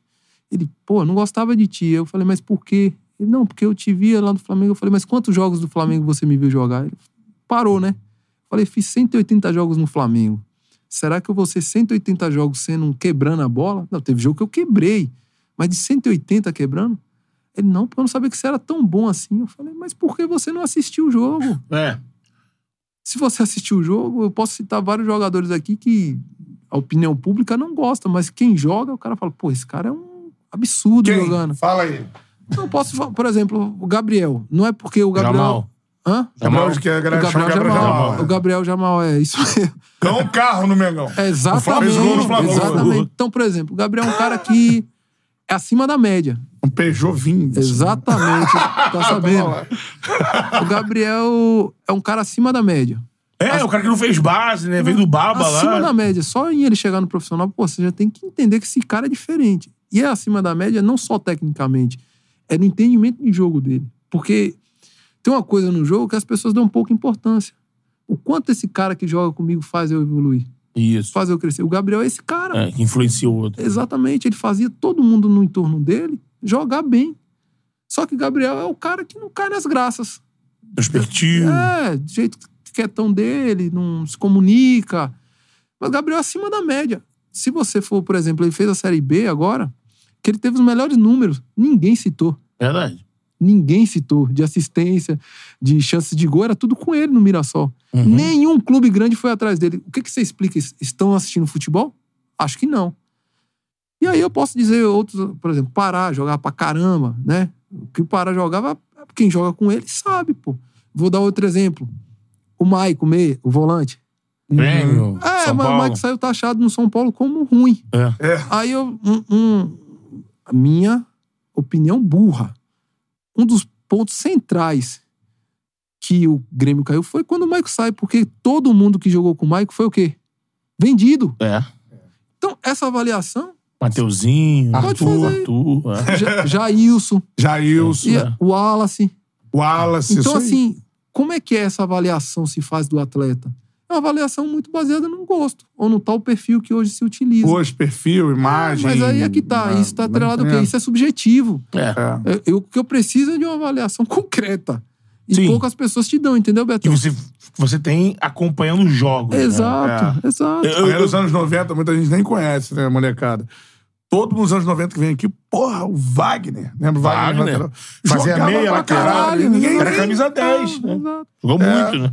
Não, e a gente aqui durante o ano, eu usei muito esse termo comparativo com aquele filme Muito fera Moneyball. Moneyball. Moneyball. A gente ficava brincando com o Botafogo, até com o pessoal lá do Botafogo mesmo, com, os- com o Tyron, o, o CEO e tudo mais. A gente falava, pô, pelo scout, pela, por achar o jogador certo pro time que ninguém tá vendo e você traz o cara e joga. No Moneyball filme, que é no beisebol, num- uma das coisas que tinha um critério que era feito, entrava isso. O, o rapaz falava: é, jogador aqui tá no esquecimento porque é feio, tem, um, tem uma cicatriz na cara, tem isso e isso, e é muito bom. Os números do cara são: o cara rebate tantas bolas, o cara arremessa, mas o mercado não, con- não contrata. Mas isso é muito natural, Beto. Vou te dar um Papo exemplo. maneiro esse, É, eu vou te dar um exemplo aqui, muito claro. Sim. Eu não sou um cara que você vai olhar pra mim automaticamente vai sentir simpatia, porque eu sou cara fechada. Todo mundo que me conhece depois fala, pô, não sabia que tu conversava. Um Tu perfil sorri, não de sei chegar se- mais é. ali na É, sua. porque eu sou um cara sisudo. introspectivo, sério, não, né? Se você conversar, eu vou conversar. Então, Sim. eu vou tendo trocas, né? Exatamente. E eu Pra zagueiro isso é bom. É bom. é bom. É bom, Zagueiro mas risadinha. assim, num para fora, É. para fora, os caras pensam que eu não sei jogar. Sim. Muito cara acha que eu sou um pé de pau, perna de pau. Eu canso de ver é, cara que eu, da imprensa. Da imprensa. Da imprensa. Não, que da imprensa faz parte, mas eu Sim. tô falando assim, até o próprio torcedor, Torcedor. né? Falar assim, pô, ruim pra caralho. Eu, modéstia à parte, eu fui um dos 10 melhores zagueiros do país. Eu fui. Óbvio. Eu fui. Sim. Hoje já não sou mais, né? Hoje eu tenho outros na minha frente, muito na minha frente. Mas hoje eu continuo jogando futebol de alto nível dentro das minhas condições. Aham. Só que eu não sou um cara palatável visualmente. Então, o primeiro julgamento é esse. Então, eu não vou alcançar certos nichos que um Hum. cara de outros perfis vai conseguir, que é o que o Moneyball, É. o Moneyball lá fala. Fala, né? exatamente. Cara, posso dar um exemplo? Ah. No Flamengo? Eu sempre falei isso. Pô, maneiro demais de falar isso, mano. O Fábio Luciano e Ronaldo Angelim. Exato. Fábio Luciano é o capitão. A gente não tá Quem julgando é mais o vencedor? Fábio nem o Angelim. É, Não, não, é o Fábio é importante, É tá? o que a gente do outro lado observa e aí... Não, cara, o Angelim, ele é um negócio Monstro. gigantesco. Mas do O Flamengo- Fábio foi um bom jogador, mas se você for ver a história do Flamengo, o Angelim, ele Então. é muito maior, com todo respeito ao Fábio, na minha visão. E o torcedor do Flamengo, graças a Deus, ele reconhece o Angelim. O Angelim é um É, ídolo. só que o Fábio tem aquela coisa, ah, o capita, Sim. Toda... toda postura. Toda a pompa, postura, né? pompa. E merecida, né? E o Angelim fez Sim. um dos maiores gols da história do clube, pô. O Angelim é mais simplório. O Angelim fala, minha vaidade é ver o Flamengo campeão, o Flamengo vencer. O cara- Ma- mas, mas- mas tudo isso, né? Teria pra ter a estátua do Angelim Lógico, Porque o futebol, ele se tornou um negócio. Infelizmente é um negócio, né? E o jogador é um agente desse Exato, negócio. e assim, a gente não se vê como empresa, né? Isso. Porque existe o, o CPF e o PJ, né? É. Então, tem, tem um PJ muito feio, né? tem uns PJ que são muito feios, então... Tem certas marcas que não vão querer atrelar. é. né? Então, e faz parte do jogo. Aí você tem que fazer uma harmonização facial, né? Que olha, Só- não só sei pra- não, no Brasil a harmonização social não deu muito certo. É facial. Só pra zoar. pioram, pô. Eu lembro uma vez que o Diego, o Diego Ribas, lanç- pô, lançador oficial de uniformes do Flamengo, É. né? É Diego Ribas. Difícil uniforme ficar feio no Diego. Aí né? botaram uma vez o. O Flamengo lançou a camisa amarela. Não é aquela. que é a pior camisa da história do? Flamengo, não. Que é aquela listrada amarela e azul, né? Mas foi uma camisa Mas amarela são cores só. das primeiras cores do Flamengo. Mas, pô, é horrível aquela Essa em referência ao clube de regatas, né? Isso, É. mas, mas é muito feia a camisa. Olha, o, a, a- né, o objetivo é espetacular. Olha, olha a foto, depois ele o Val Baiano vestido com Pô, então. Um bermudão lá na canela. Mas o, eu lembro no comentário, assim, lançaram outro uniforme amarelo do Flamengo, o Diego lá. Mas é mais amarelo É. com detalhes em azul, né? Primeiro comentário. Porra, bota o Diego Ribas vestindo a camisa, velho. Possível ficar feio. Eu vou ficar parecendo um táxi. O Diego já, pô. Cara amarelo, vou. Linhas ressaltadas. Design arrojado. Mas só pra falar isso. Agora, Wallace, você acompanhou aí, né, a mudança do que o Flamengo se tornou agora, mano. Tô com medo de dentro essa parada, porque tu chega aí em 2013 ou 12. 13. 13. Então, tu chegou em tre... primeiro ano da gestão É. do Bandeira. Chegou naquele ninho do urubu lá, que a gente sabe como é que era. Aham. Lama total. A gente tava falando que o Carlos Eduardo tinha um carrão mesmo. Não sei como ele chegava assim, uou, o maior carro que eu já vi de perto. Fazendo um rali no ninho, né? Aquela lamaçal total. Tu tava no, no episódio Paulo Vitor saindo de carne de mão? Não, foi 12 isso. Foi dois. Então, assim, mano, tu acompanha essa transformação absurda do Flamengo. É porque o Flamengo ele sai de um clube de fim de semana, né? Vamos dizer assim, porque o Flamengo é um clube do Rio, né? É do Carioca, né? Então, isso já faz parte da cultura daqui. Que é o que, que o cara vai? O cara vai pra praia, né? Sim. Às quatro horas eu quero ver meu Flamengo. O cara vai pro Maracanã. Isso já tá entranhado. E de repente, quando o Bandeira entra ali, ele vai e começa a profissionalizar o clube. Só que isso não é do dia pra noite, né? É, exatamente. Levou tempo, né? Tanto que, na época, o nosso vestiário lá era bem complicado, né? No ninho. No Ninho, Container, né? container. Só que o vestiário era de pouca higiene, né? E aí chega um tempo, eu Paulo Vitor, eu era o capitão junto com o Paulo, assim, né? E aí eu falo, Paulo, velho, tá difícil aqui, a gente vai lá e reforma o vestiário, né? Jogadores. É, eu e o Paulo tiramos do bolso, fomos lá. Na época eu acho que deu um valor até que eu não podia pagar, mas aí eu. Já tinha dado a ideia? Aí. E tu tira o dinheiro que a Paulo É, fala, pô, Não, aí eu- me largou na porra. Não, mas eu quis fazer a graça com os caras, né? Falei, Sim. porra, os caras aqui vão vai correr pra mim, né? Então vamos. Ah, Lê do engano. Aí, aí fui lá, falei com o Paulo, aí Paulo, pô, beleza, vamos lá, velho. Fizemos a reforma, aí botaram, botamos carpete, né? Reformamos lá e o banheiro lá na época não tinha aquela isolamento pra urina, né? Essas coisas todas. Aí fizemos e tal, o vestiário ficou legalzinho, aí todo mundo gostou. Então daqui a pouco. Flamengo. Não, é pra você ter noção, né? Vai daqui a pouco o Flamengo hoje, essa potência que é, mas. Pô, esse Ninho do Urubu hoje é um. Exatamente, né? Então, assim, mas foi um. Não levou três anos, levaram mais, né? É, então, assim, você sete. fala, eu saí, fiquei no Flamengo quase quatro. Então- Então, só pra você ter noção, né? Mas você pegou esse início todo, os quatro primeiros anos Os dessa primeiros gestão. anos da primeira gestão. E o Ninho ainda não tava pronto. Não, aí o Flamengo veio dar um salto na, na segunda gestão, né? É. Que aí já tá, eu já tô saindo. Segundo mandato do Bandeira. né? É, aí no segundo mandato dele que eu tô saindo, ele vai e começa essa mudança absurda de, de patamar, assim, de, de estrutu- estrutural, eu falo, né? É, mas o que você pode falar pro torcedor do Flamengo do Bandeira, cara? Ele é fenomenal, velho. Eu não tenho. um- É, é um cara assim que eu tenho muita admiração. E até ele deu uma aula uma vez na Universidade de Futebol, eu fiz, né? Pra gestão na época. Cara. E foi um aprendizado muito legal, né? E assim, era bom que ele trazia na questão teórica e eu ia visualizando na questão prática também, né? Você Isso- viveu. É, exatamente, exatamente. Então, isso aí eu acho que foi até em 2018, esse curso na Universidade de Futebol que eu fiz.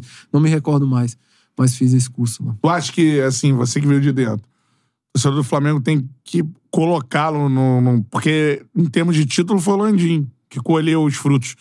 Mas você acha que tem que colocá-lo no, no patamar de maiores presidentes da história do clube, assim, pelo Sem que ele dúvida, fez? sem dúvida. Se não fosse ele, não. Sem dúvida. E isso é muito engraçado até no Flamengo, assim, quem estuda a história do Flamengo, por exemplo, na década de 30 até 40, é o é o José Carlos Padilha. Padilha. sério. E o Padilha, ele faz toda a estruturação, mas não ganha título. Isso. Aí, E o recurso tava na estruturação. exatamente. E aí, pô, só que a Gávea chama O nome da dele, Gávea é o nome da. Gávea. Só que pra você ver, né, às vezes Flamengo, né, tem essas histórias. Um vem, deixa tudo pronto pra que o. Ah, avô do Zé Padilha, diretor de trabalho de Exato. É, e eu acho que pavimentar esse Flamengo com a pressão que é que você viveu lá, mano, é um negócio muito difícil. Não bater, na, é, não bater na cabeça do bandeira, não, agora eu vou abrir o cofre. Não, não segura.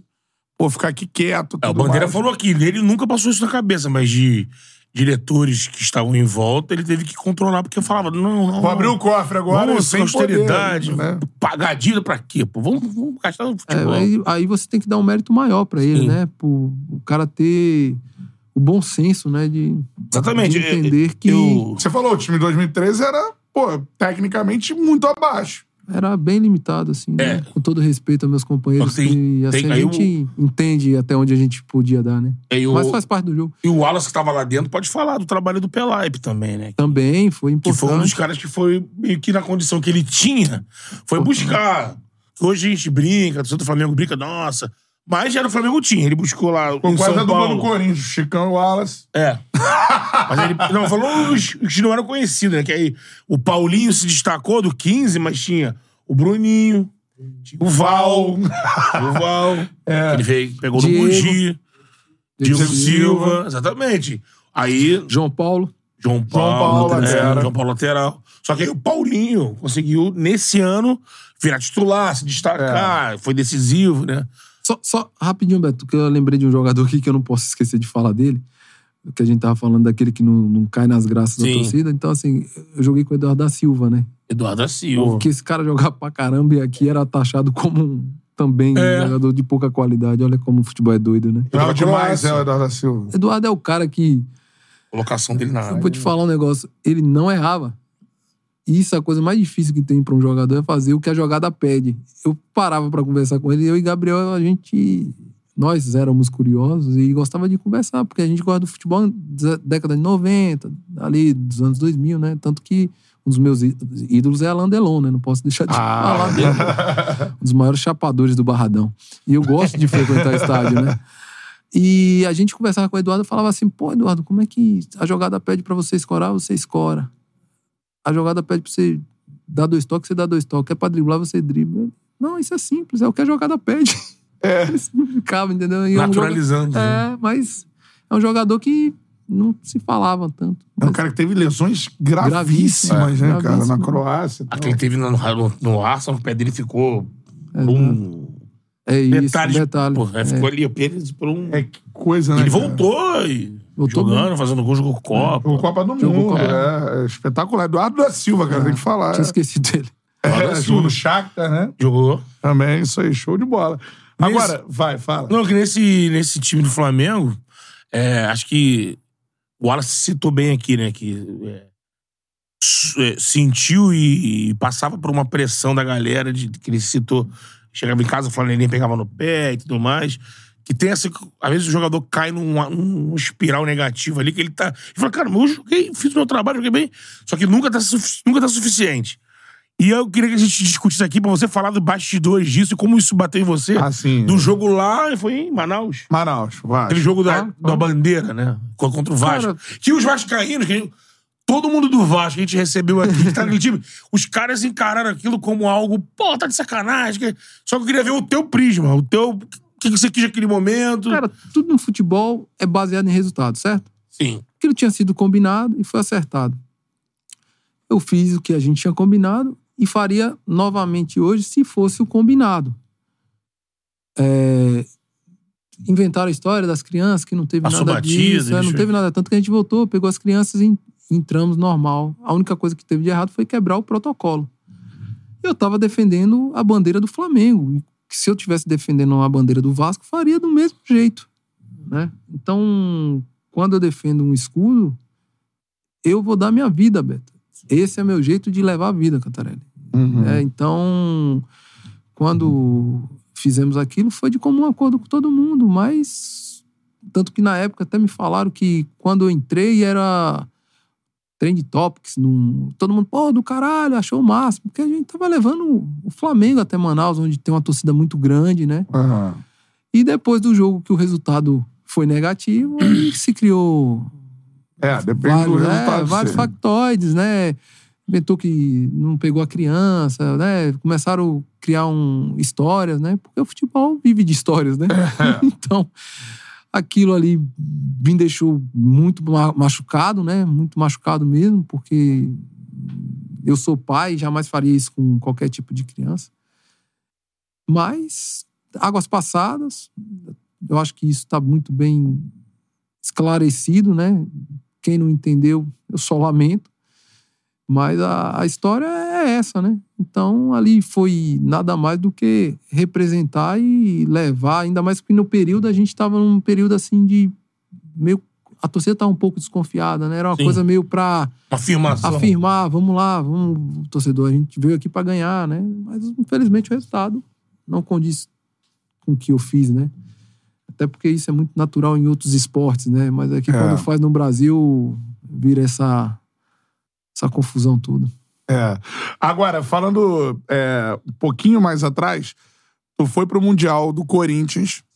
E, mano, eu acho que foi uma das grandes demonstrações do tamanho da força de uma torcida ali, né? É. Aquilo ali é. Queria que você falasse pra gente o que você viveu de ver a torcida do Corinthians invadindo Yokohama. Os números são de 30, 35 mil Nossa, corintianos lá no inacreditável aquilo ali, né, cara? Foi. Eu nunca vi uma coisa daquela, assim. Era inacreditável. Porque onde você passava na rua, era, passava de ônibus, né? Você tava vendo corintiano, falava, você se sentia em São Paulo. Você tava no Japão. do jogo, né, ali sentia, na... se sentia em São Paulo, né? E tem uma história até engraçada nessa coisa toda. Antes do jogo, no hotel da gente, momentos antes assim de sair, né? Não podia mais entrar. E aí, os japoneses muito educados colocaram lá: não pode entrar torcedor do Cor- Corinthians. E aí vem uma turma da Gaviões, né? E aí os caras encosta e não, não pode entrar. Ele, não, não, mas- falou, né? Não, mas aqui não pode entrar torcedor do Corinthians. A gente não é Corinthians, a gente é Gaviões. Aí o cara, ah, então tu pode entrar. Aí, né? A disciplina nipônica não É, resiste não um segundo. Aquilo eu vi, eu falei assim, não é malandragem brasileira. possível, velho. Um bando de louco. É, não é possível. Aí os caras entraram assim, ficaram lá dentro do, do- do saguão lá onde a gente tava, sabe? Mas pra você ver o que Qual o é- negócio mais pô, impressionante que você viu no futebol, assim? foi, velho. Hum, Foi uma coisa. eu Acho que dois momentos assim muito Você não tá perto, você tá em- no Japão, cara. É, isso, isso foi bizarro mesmo, assim. Foi uma coisa. Talvez não veja mais, ninguém veja mais. É, né? Eu acho que é muito pouco provável. Porque. Assim, a, a ideia era de jogar em casa. Corinthians e sen- Chelsea era sensação, Pacaembu a e tal. sensação foi essa. A sensação foi essa. E a- além, além do mais, porque todo mundo lá fazia muito silêncio, né? Os Sim. ingleses e os japoneses. Então.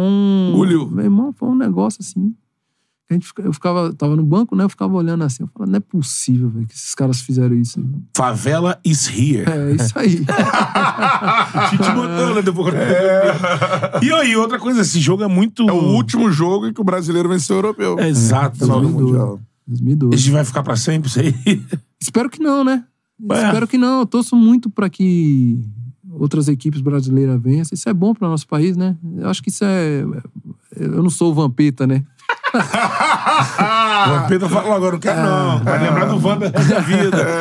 Eu acho que ficar na história do Corinthians, pra mim, já é o suficiente, né? Isso aí. Eu torço muito pra que uma outra equipe, agora o Fluminense vá lá, não- deve pegar o Manchester City na final e vença, né? Tô torcendo muito pra Pô, ia isso. ser, meu amigo, ia dar um nó na cabeça de todo mundo. É, eu tô- Ia ser do Eu cacete. torço muito pra isso, né? É, Vai ser difícil, mas. Mas Então, assim, uma preleção dessa contra o Chelsea, assim, por exemplo. Era uma parada entre vocês, ele vai dar, ou, mano, não, Vamos não vai dar, nosso tudo e- mais. Como é que... confiança total. Não tinha dúvida, Cantarelli. Assim, é... E eu acho que tem umas coisas no futebol que elas não são qualificadas. Você não tem como qualificar. Isso não dá pra perceber, né? Eu até esses dias, eu- deixa eu fazer só um parênteses aqui. O a Argentina jogando esse Mundial, Uhum. e isso quem joga sabe o que eu tô falando. Você via no olho de cada um que os jogadores queriam dar aquele título para Messi. Esse agora de 22, né? a Copa. Porque os caras imaginavam que seria a última Copa dele ele jogando em alto nível, né? E aquilo é notório, como os caras brigavam por cada metro de campo, né? E a mesma coisa no vestiário do Corinthians. Era notório que quando a gente olhava um no outro, assim. Eu não sei descrever como é que é, mas. É a nossa chance. Você sabe. Acho que vocês já jogaram pelada, né? É, não sim. sei o Beto, mas. talvez- é, quando era mais novo não tinha tanto peso. Mas- Cheguei jogar, cheguei jogar. Mas- Eu rapava porrada do mundo. Mas quando vocês estavam competição, sei lá, em ter, de escola, escola. você olha no cara assim, pô, hoje a gente vai ganhar. Tem essa Sim. sensação, sabe? Quem joga sabe o que eu tô falando. Quando O você Corinthians ouve- estava assim ali na final. Tava, tava.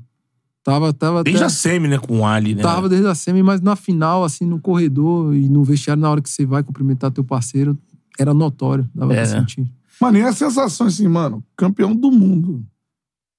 Eu só entendi quando chegou aqui.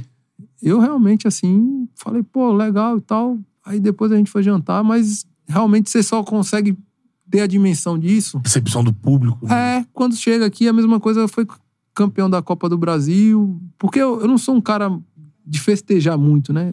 Eu sou um cara Tranquilão. mais tranquilo, né? Então eu gosto de dormir. Então, é, quando eu vim eu- do Mundial, eu vim ter a real noção, foi no Ceará, quando eu entrei de férias, porque aí eu fui passar as férias lá e, e as pessoas, né? Eu falo, caralho, velho, isso é ser campeão mundial. A mesma coisa foi quando eu entendi a dimensão do Flamengo, foi quando eu fui campeão da Copa do Brasil e também fui pro Ceará, porque lá era meu porto seguro, assim, nas férias. Fui passar as férias e tava lá no, no Beach Park, na, numa piscina, e aí reconheceram e lá é um recanto de flamenguista É. e veio muita gente, né, pra, pra piscina de onda. E eu na piscina de onda, assim, todo mundo tirando foto, só que tinha muita gente, parou assim, e eu Aham. comecei a ficar meio constrangido com aquilo. Até que alguém perguntou, e o Hernani tá aqui? Eu falei, ó, tá no insano. Aí todo mundo correu pro insano. né? E aí foi a hora que eu fui embora. Então, foi nesse Deu um momento. miache, né? É, foi nesse momento que eu vi assim, né? Que, Caramba. caramba, velho, como isso é grande.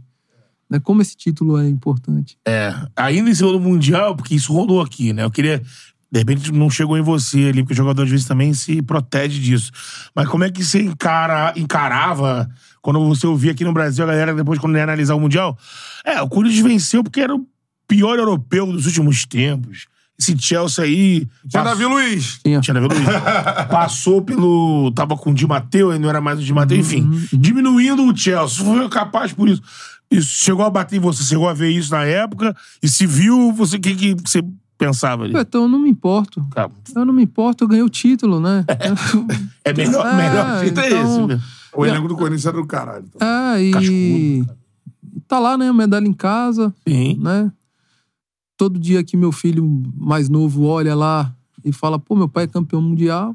O que terceiros falam em relação a isso, eu acho que isso é tão supérfluo, né? Sim. Então não dá pra perder tempo com esse tipo de coisa, não. Tem alguns caras que ficam mais magoados, né? Porque a gente quer o mérito e quer o mérito completo. o jogador, ele é. É um É mundial. porque o jogador é, é tipo filho caçula, né? Sim. Ele é, ele é um pouco sensível, ele é dengoso. Eu sempre quando eu via isso, eu falava, caramba, pô. O cara ganhou um mundial. O time ganhou um mundial aqui, mas Não o quê? esqueça a defesa do Cássio no chute do Moses. Moses. Moses. É, cara, espetacular. corrida. Ah. É, do cantinho. E tem, Agora- tem o que o Cássio fez na, na Tem uma Libertadores. do né? Hazard também, que chapa também, Também. que o Cássio defende. Pô, É o Hazard, jogando. e jogava bem, não é o fraco, Hazard. Não é o Hazard do Real Madrid, que o Hazard sumiu, voando. é o Hazard voando. Drogba. É. Chelsea fraco. Jesus fraco. teve isso, teve isso. Era o Fernando Torres. Era o Fernando Torres. É, ele ganha Champions, né? É, e sai. sai. né? É o. Drogba sai isso. Fernando isso. Torres também. É. O Ninho, é o Ninho. é Ninho, isso. Ninho. Agora, ô, ô, Wallace, Tite no Flamengo esse ano. Você que trabalhou com ele lá no Corinthians. Aham. E agora ele iniciou o trabalho muito bem, né? Agora na reta final. Mano, tu acha que vai dar certo? Aí não tenho dúvida disso, não. Não tem dúvida. Ne- nenhuma. O Flamengo vai vir muito forte pro ano que vem. Muito forte mesmo. Eu acho que é, ele vai implementar o jeito dele de jogar, né? Vai ter tempo. E, consequentemente, o Flamengo vai vir mais forte até que foi esse ano, né? Mesmo com essa oscilação toda, o Flamengo tava ali brigando para ser campeão até duas rodadas atrás, né? É, mesmo nesse ano Nesse todo jeito, oscilando turbulento, cheio de forma, treinador. exatamente. Você chamou a atenção do- dele no grupo, né? O Flamengo teve problemas grandes e graves de grupo com o São Paulo, ele, soco pra lá, soco pra cá. É, e agora ele vai ter que fazer uma reformulação, né? É, aí eu acho que ele tem a chave do clube, né? Pra poder fazer Tô achando isso. que sim. né? Eu acredito que sim, porque são ciclos, né? E isso faz parte do futebol.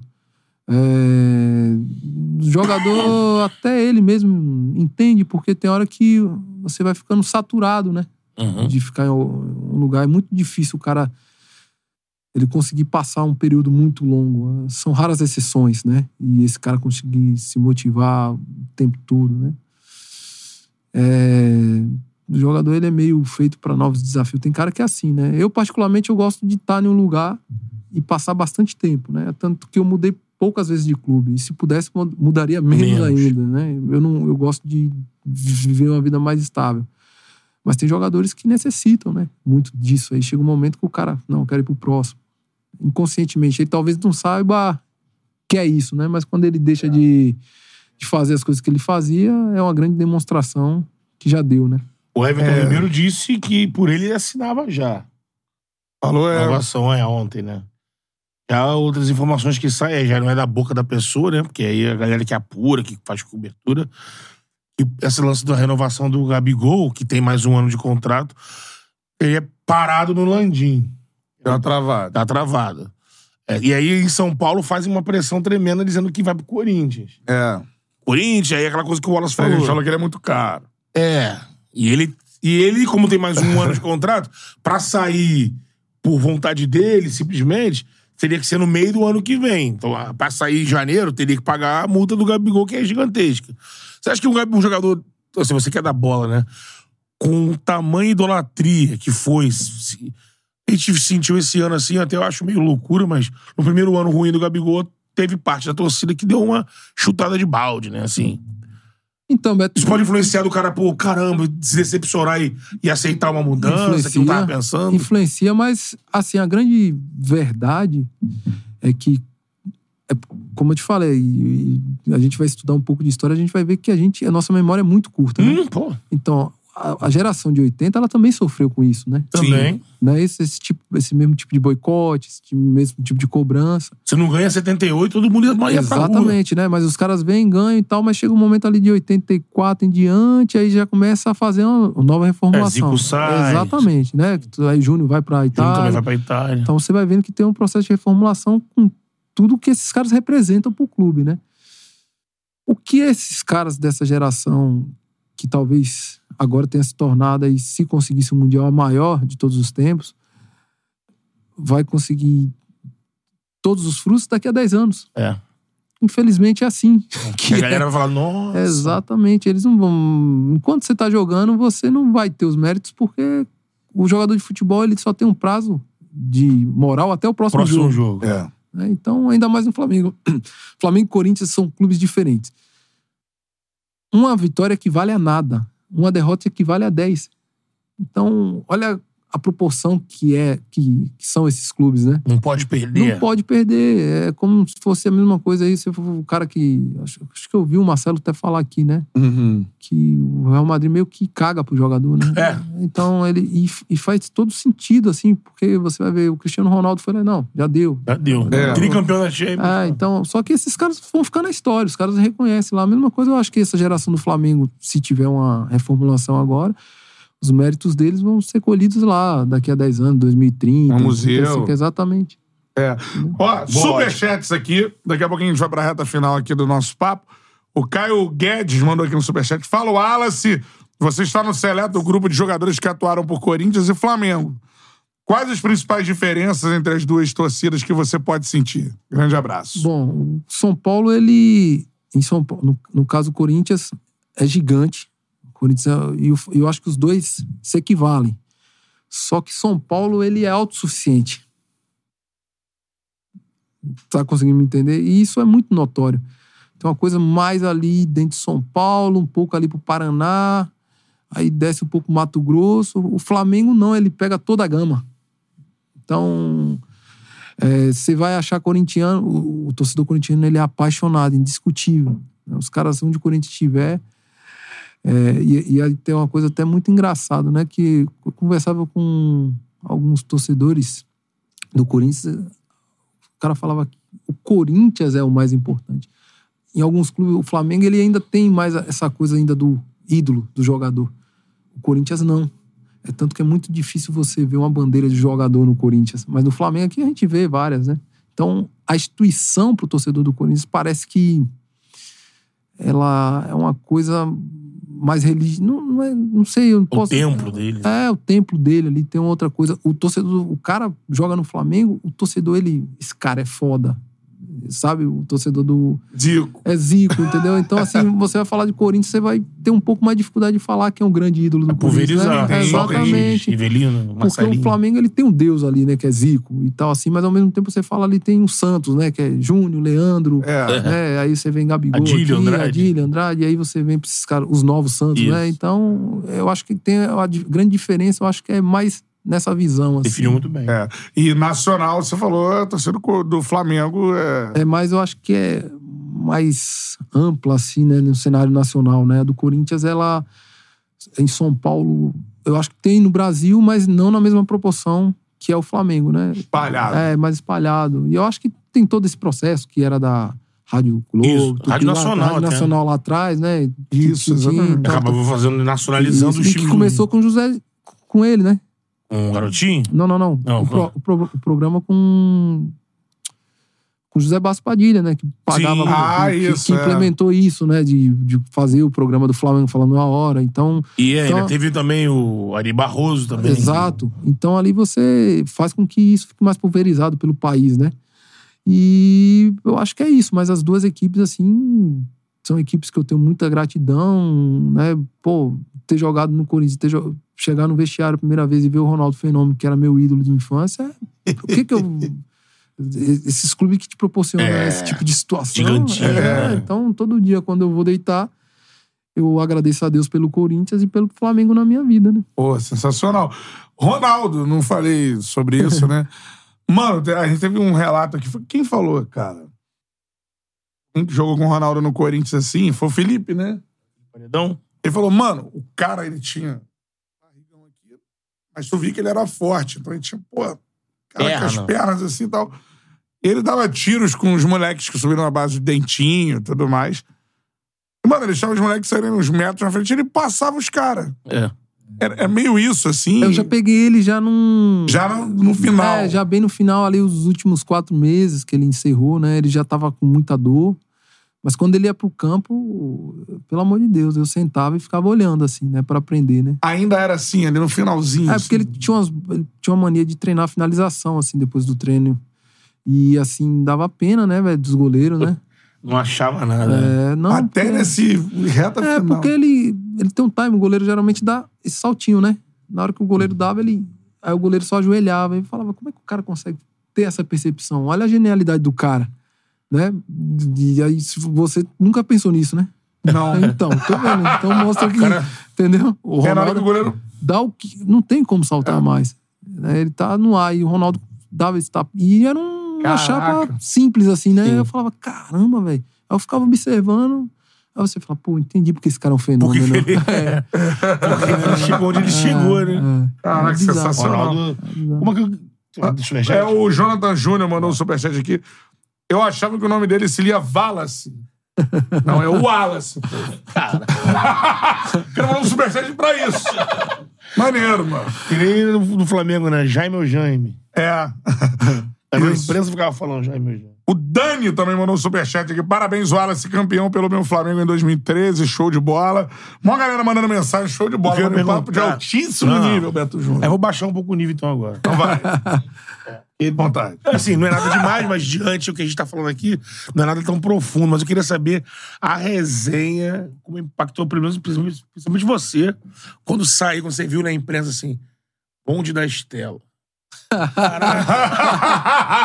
pô, os caras. Mandou bem, mandou assim, bem. pô, os caras nem me chamaram, pô. cara de geral ali, a mesinha. Escala o time, escala o time. Paulinho, Everton 22. É, Alain, Patrick, né? Ela Patrick. É craque. Craque, Não, né? Fez o campeão. Fez uma Pará. A galera É isso, né? Anderson Pico. Cirino também? Cirino? É. O... Eu tava em casa, né? E aí eu, eu acho que eu coloquei ele na redação Sport TV que eu assisto, né? Eu gosto de assistir programa esportivo e tal. Barretinho. Barreto, assistia o Rizek também, mas eu assistia a ESPN também, Sim. né? Sempre eu gosto de acompanhar pra saber o que, que vocês estão falando. As merdas que vocês estão falando. Não, não, não. Vocês, Não, às vezes acerta. Não, tem- vocês falam coisas coerentes, né? Vocês falam coisa coerente, mas são mais de 10 horas falando de futebol. É vai vai vai sair merda, Todas as emissoras, Vai todas sair, vai Aqui às vezes sai sim. Faz parte. Eu, quando tô falando demais lá, eu falo merda pra caramba. Os Não adianta. É. Tá falando muito, vai É, falar vai merda. falar merda, né? E aí eu olhei, vi, né? Fotinho. A foto aí no Sport TV lá, né? Aí eu falei, que isso aí, velho? Aí era com o Oswaldo. E aí o Oswaldo, aí o. Ca- Acho que não se me recordo, se foi o Caetano me liga, né? Aí pediu pra que eu fosse no clube. Pra discutir a situação dos caras, né? Se, se ia mandar embora. Você era uma folga?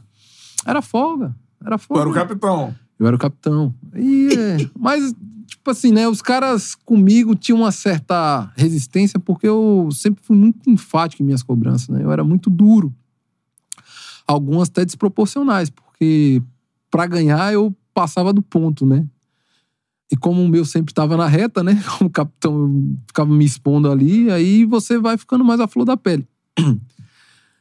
E aí me chamaram na sala e eu fui fizemos um voto, né?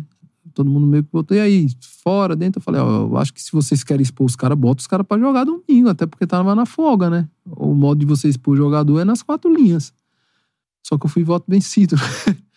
aí os outros acabaram, acho que por uma pressão da Gávea, pra dar uma resposta, né?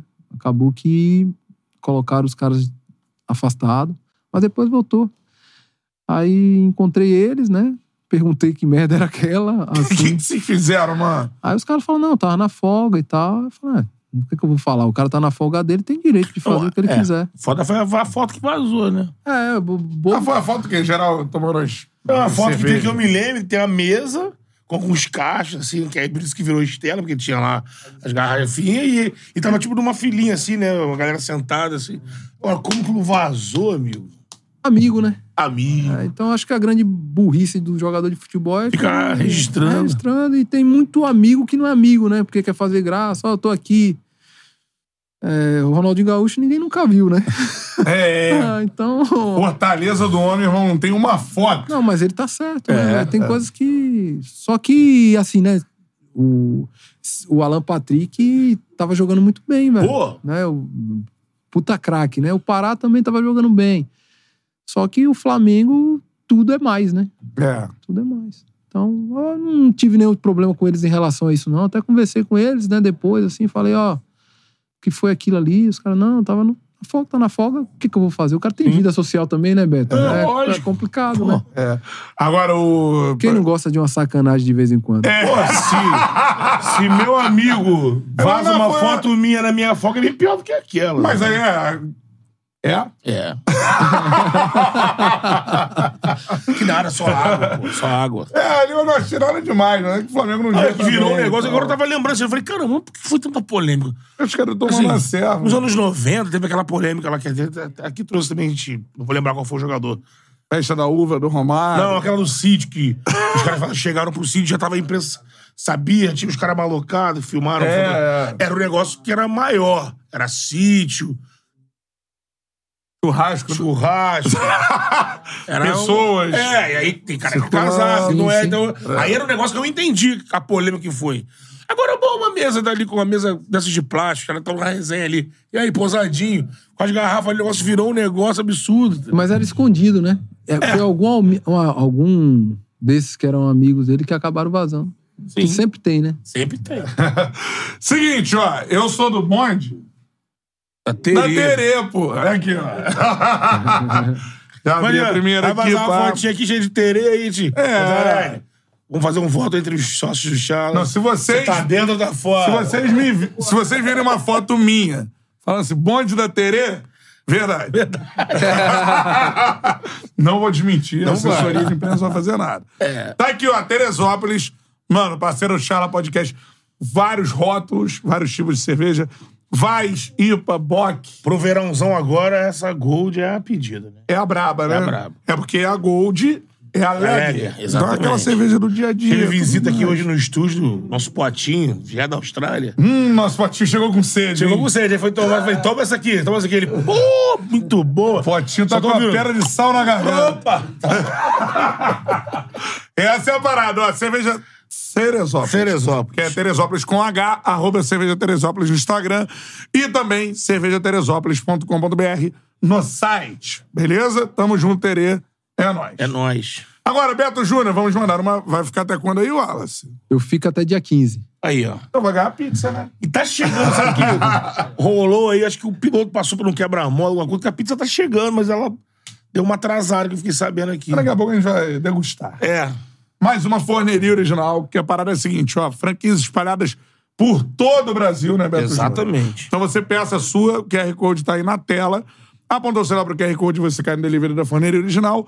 Cupom CHARLA10, 10% de desconto em qualquer pedido Qualquer que você fizer. pedido que a gente vem falando a partir de amanhã, por exemplo. Boa. Na, pedi na compra de qualquer pizza da forneria. Cara, a galera vai levar aí a bandana pet pro seu cãozinho, ficar Bandana mais pet é pro pet. estiloso. É. Vou não é pro pet Covid, é pro pet Não, vou demonstrar aqui, ó. Como é que bichinho de estimação. Assim, né? Pode ser aí. É. Que na cabecinha do bicho fica é difícil. pro, pro animalzinho. É, fica ali, dá um estilinho nele. E também, nesse verão, entrou aí, né, no, no, no cardápio da forneria, sabores novos, né? Caprese e a Caprese original. Boa. E a pizza Caprese, que é com mussarela de búfala, é, tomate cereja, Nossa pizza tá chegando. presunto de parma. E vamos mandar também pro Wallace, o dia que você quiser. A gente fala ali. com a produção aí, Wallace. Que... Mateuzinho é o responsável. Só pedir aí com a patroa e tudo mais. É isso. Forneria original. Melhor pizza que você pode pedir. E faça sua fezinha na casa que é parceira do Charla. KTO. E a parada é a seguinte, ó. Não é pra você levar a sério, fazer sua Não. carreira, não.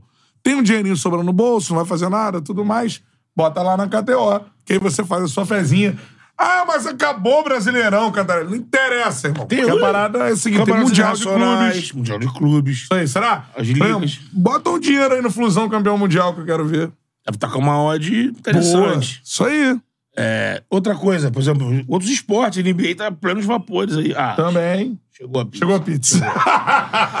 Então você pode fazer vários, Isso. várias é, modalidades. Boa. Lógico, o futebol aí ele é o carro-chefe, mas dá pra brincar, se divertir. em várias- e campeonatos europeus também. Exatamente. Essa parada, Muito. show de bola. Gente, queria que só que a gente voltasse antes de terminar, que tá a camisa do Brusque aqui, né?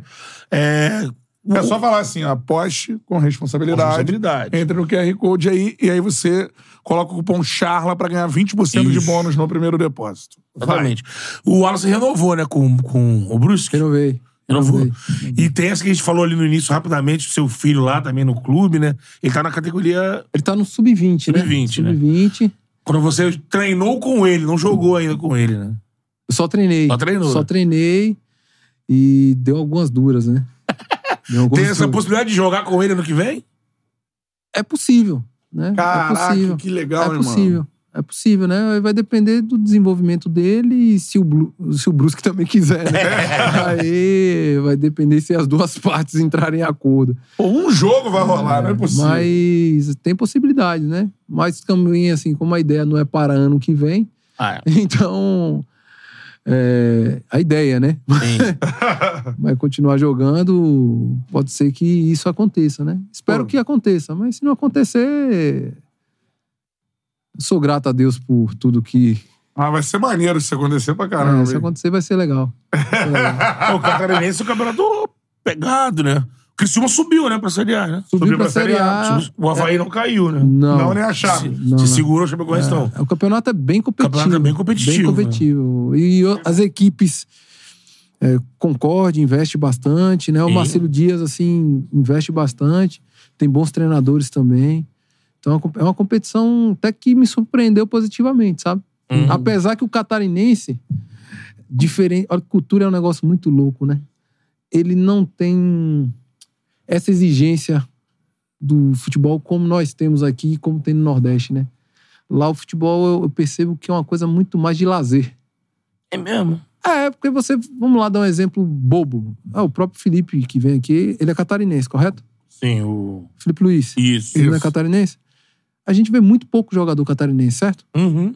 Por quê? Porque vou contar uma história breve Pode. aqui, rápido, de uma coisa que até então o futebol até me surpreendeu positivamente.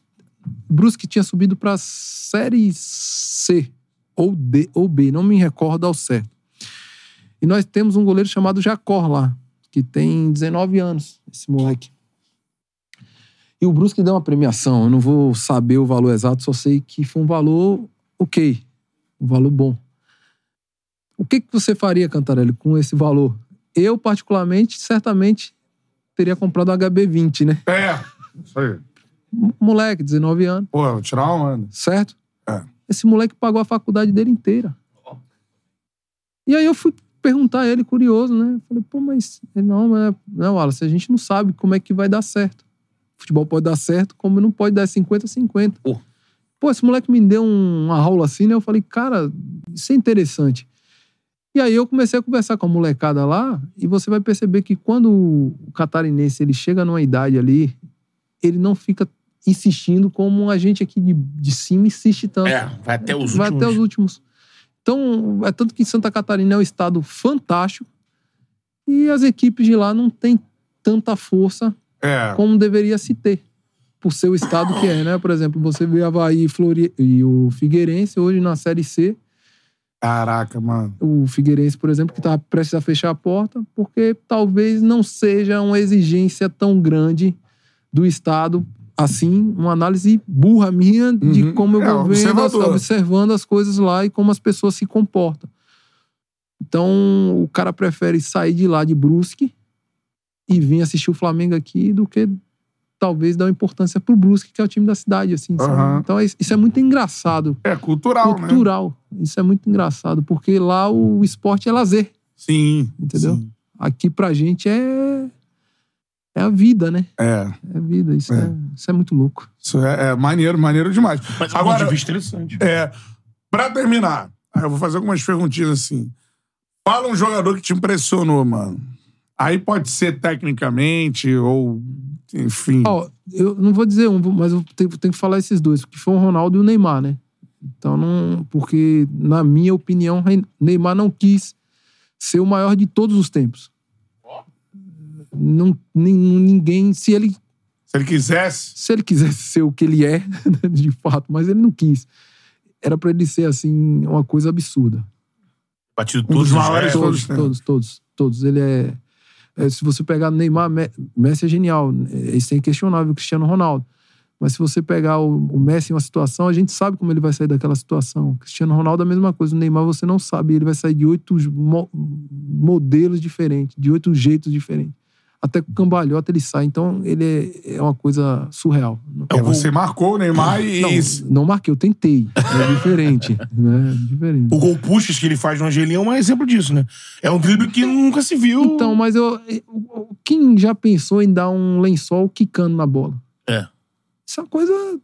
A bola vem no que ele deu no O Nunes. Nunes, ele bate com o joelho nela, assim, É, né? eu achei, não, ele bateu com a sola do Com a pé. né? sola, né? Quem faz isso? Só que o Neymar é aquele tipo de cara da, da tua rua quando você joga, que ele é nojento, né? Ele te dribla, vai fazer o gol, volta, vou te driblar de novo. Então, ele, ele é esse cara, né? E eu, eu, eu sinto muito, assim, porque eu sou um fã dele, assim, incondicional por tudo que ele poderia ter desenvolvido, né? E aí acho que entra na situação de querer estar disposto ao sacrifício, né? É, porque pra você ser esse cara, como ele foi lá no Barcelona naquele ano, que não deram o melhor do mundo por 15, né? é, 15, né? Aquele 15. ano era ele. É, Muito mais porque as pessoas não têm muita simpatia por ele. também. É, eu acho que se ele se propusesse. Ele escolheu viver, né? Uhum. Ele escolheu. E tá tudo certo também, né? Mas se ele se propusesse assim, pô, vou focar um ano assim. Seu Cristiano Ronaldo em foco. É, se falar assim, ou fazer como um gaúcho fez dois anos, assim. Isso. Ele ia fazer coisas mais absurdas do que ele já fez, assim. Porque Neymar, ele fez eu ter fé em Deus. Ó. Então, assim, eu peguei uma situação de mano a mano com ele, eu voltei a orar. Porque foi a única solução que eu tive de tentar evitar só com oração. Só Porque... rezando. Então, daí você tira o que é o cara, velho. É uma coisa bizarra. Quando foi, foi essa oração? Não, foi, Eu pedi pra lembrar o enfrentamento Foram várias vezes, mas essa em especial foi contra Vitória e. Eu fiz até o pênalti nesse lance. Vitória e Santos na, na Vila Belmiro. Tem o lance, ele Copa do recebe. Brasil, Copa não? do Brasil, ele recebe a bola e ele vem conduzindo. E eu começo, Deus, se tu existe, me mostra agora, porque. E alguns amigos meus que estavam no banco viram a leitura labial, né? E começaram. Então é basicamente isso aí, né? Então, Vem o cara. E termina no pênalti, lance. termina num pênalti, porque o Anderson Martins era pra estar na cobertura, aquele filho lá da mãe eu não sabe, não sei onde ele tava. E quando eu olho pra direita, tá vindo ele e eu começo a rezar, né, no meio da jogada, assim, né?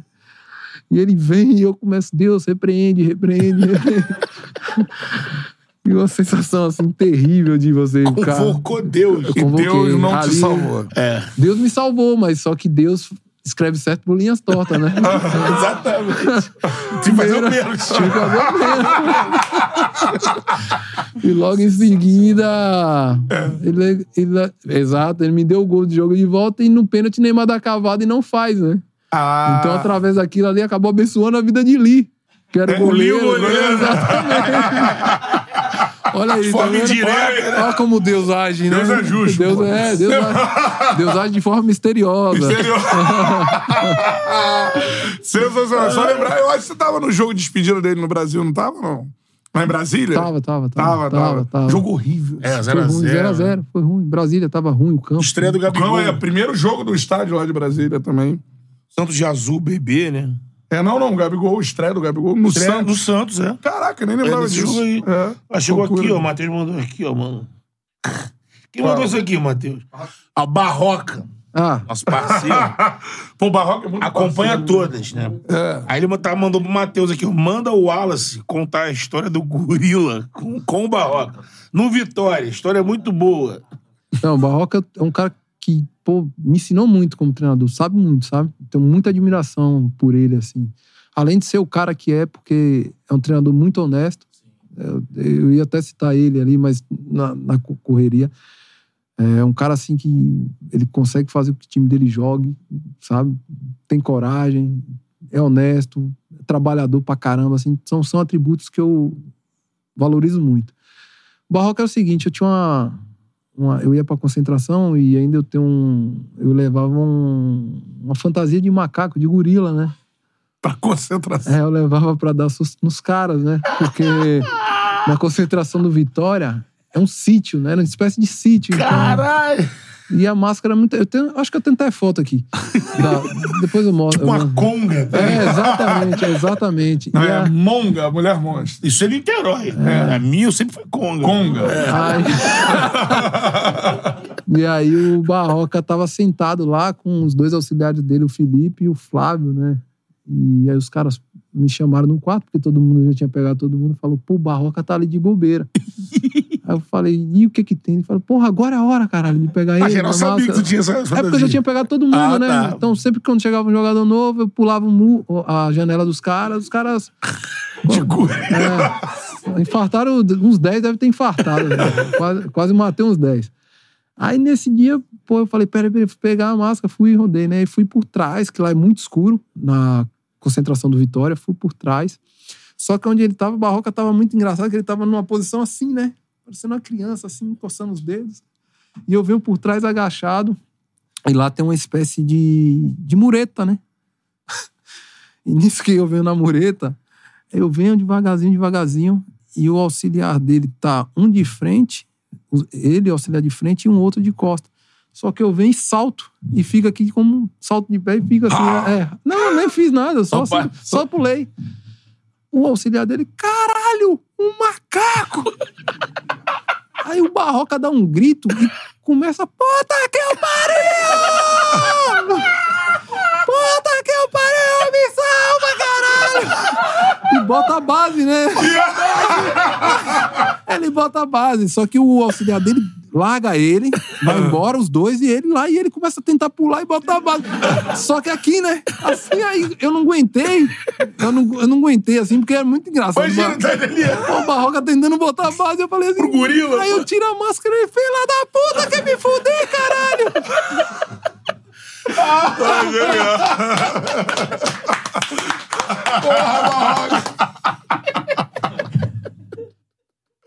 Caralho, eu tô imaginando a cena, mal Queria um-. Não, Queria um muito drone. Ele Foi pra Filmar. trocação com o gorila, Foi irmão. muito engraçado, velho. Me deu uma crise de rir, assim, porque eu fiquei, eu fiquei acho que uns 15 minutos, cara. Pô, imagina. velho. Muito engraçado. Cara, sensacional. Barroca, tem que voltar a terceira, trilogia, hein, Barroca. É, Vera Barroja veio que duas, É parceiraço nosso, assim. Fala que é um cara fenomenal, assim. Pô, espetacular. E ele ajudou muita gente no canal, porque ele contou a história. Felipe Luiz vem aqui amanhã É, por enfim, causa do Barroca. Enfim, Barroca.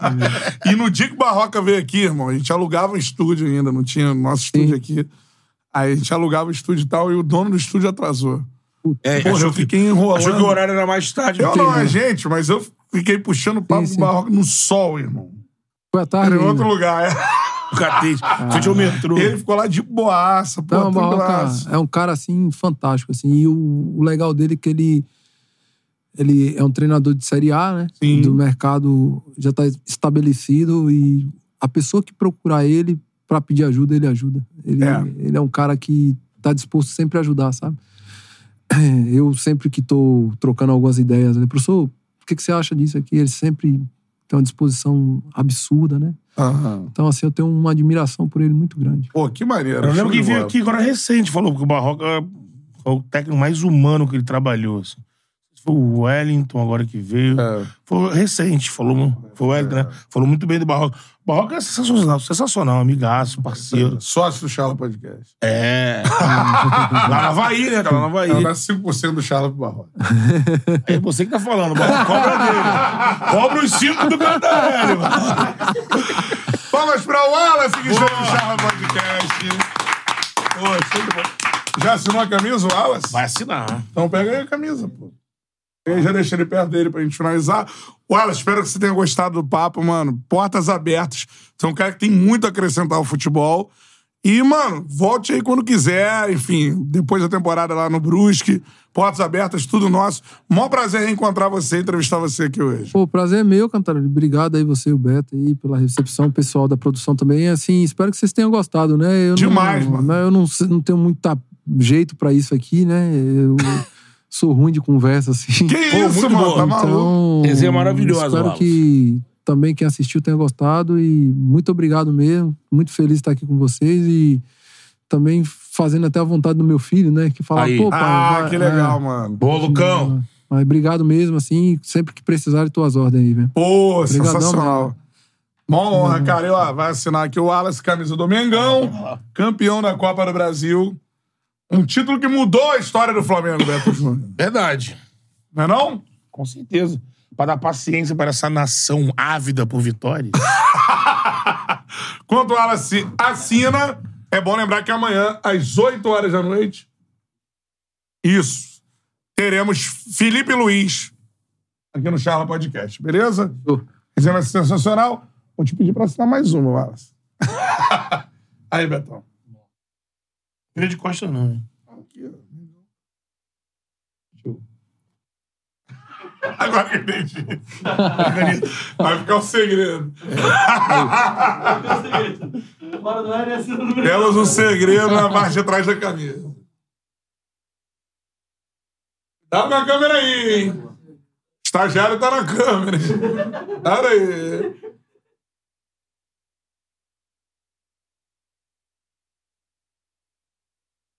É isso. Show de bola, Obrigado, Brigadaço, mano. Tamo junto. Campeoníssimo, Pô, irmão. sensacional. Sorte bom. aí pro Brusque de volta. Sucesso ano que vem. A Série B. Camisa lindaça aí. Show de bola. Essa é minha, né? Não, da- do Charla.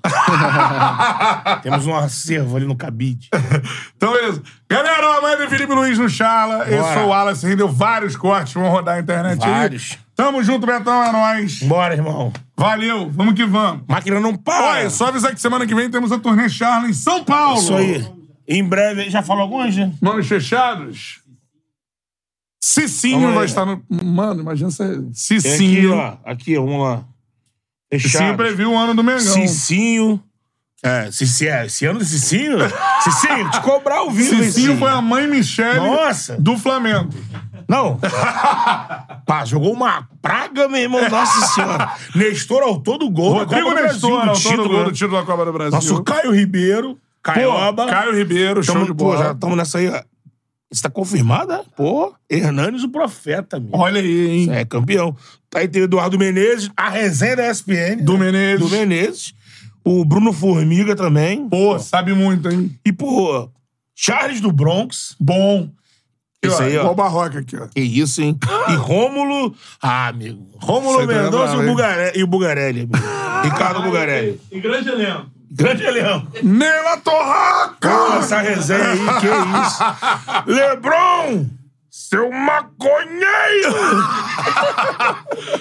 Gabigol é gostoso Gostoso demais! demais! É, e por aí vai.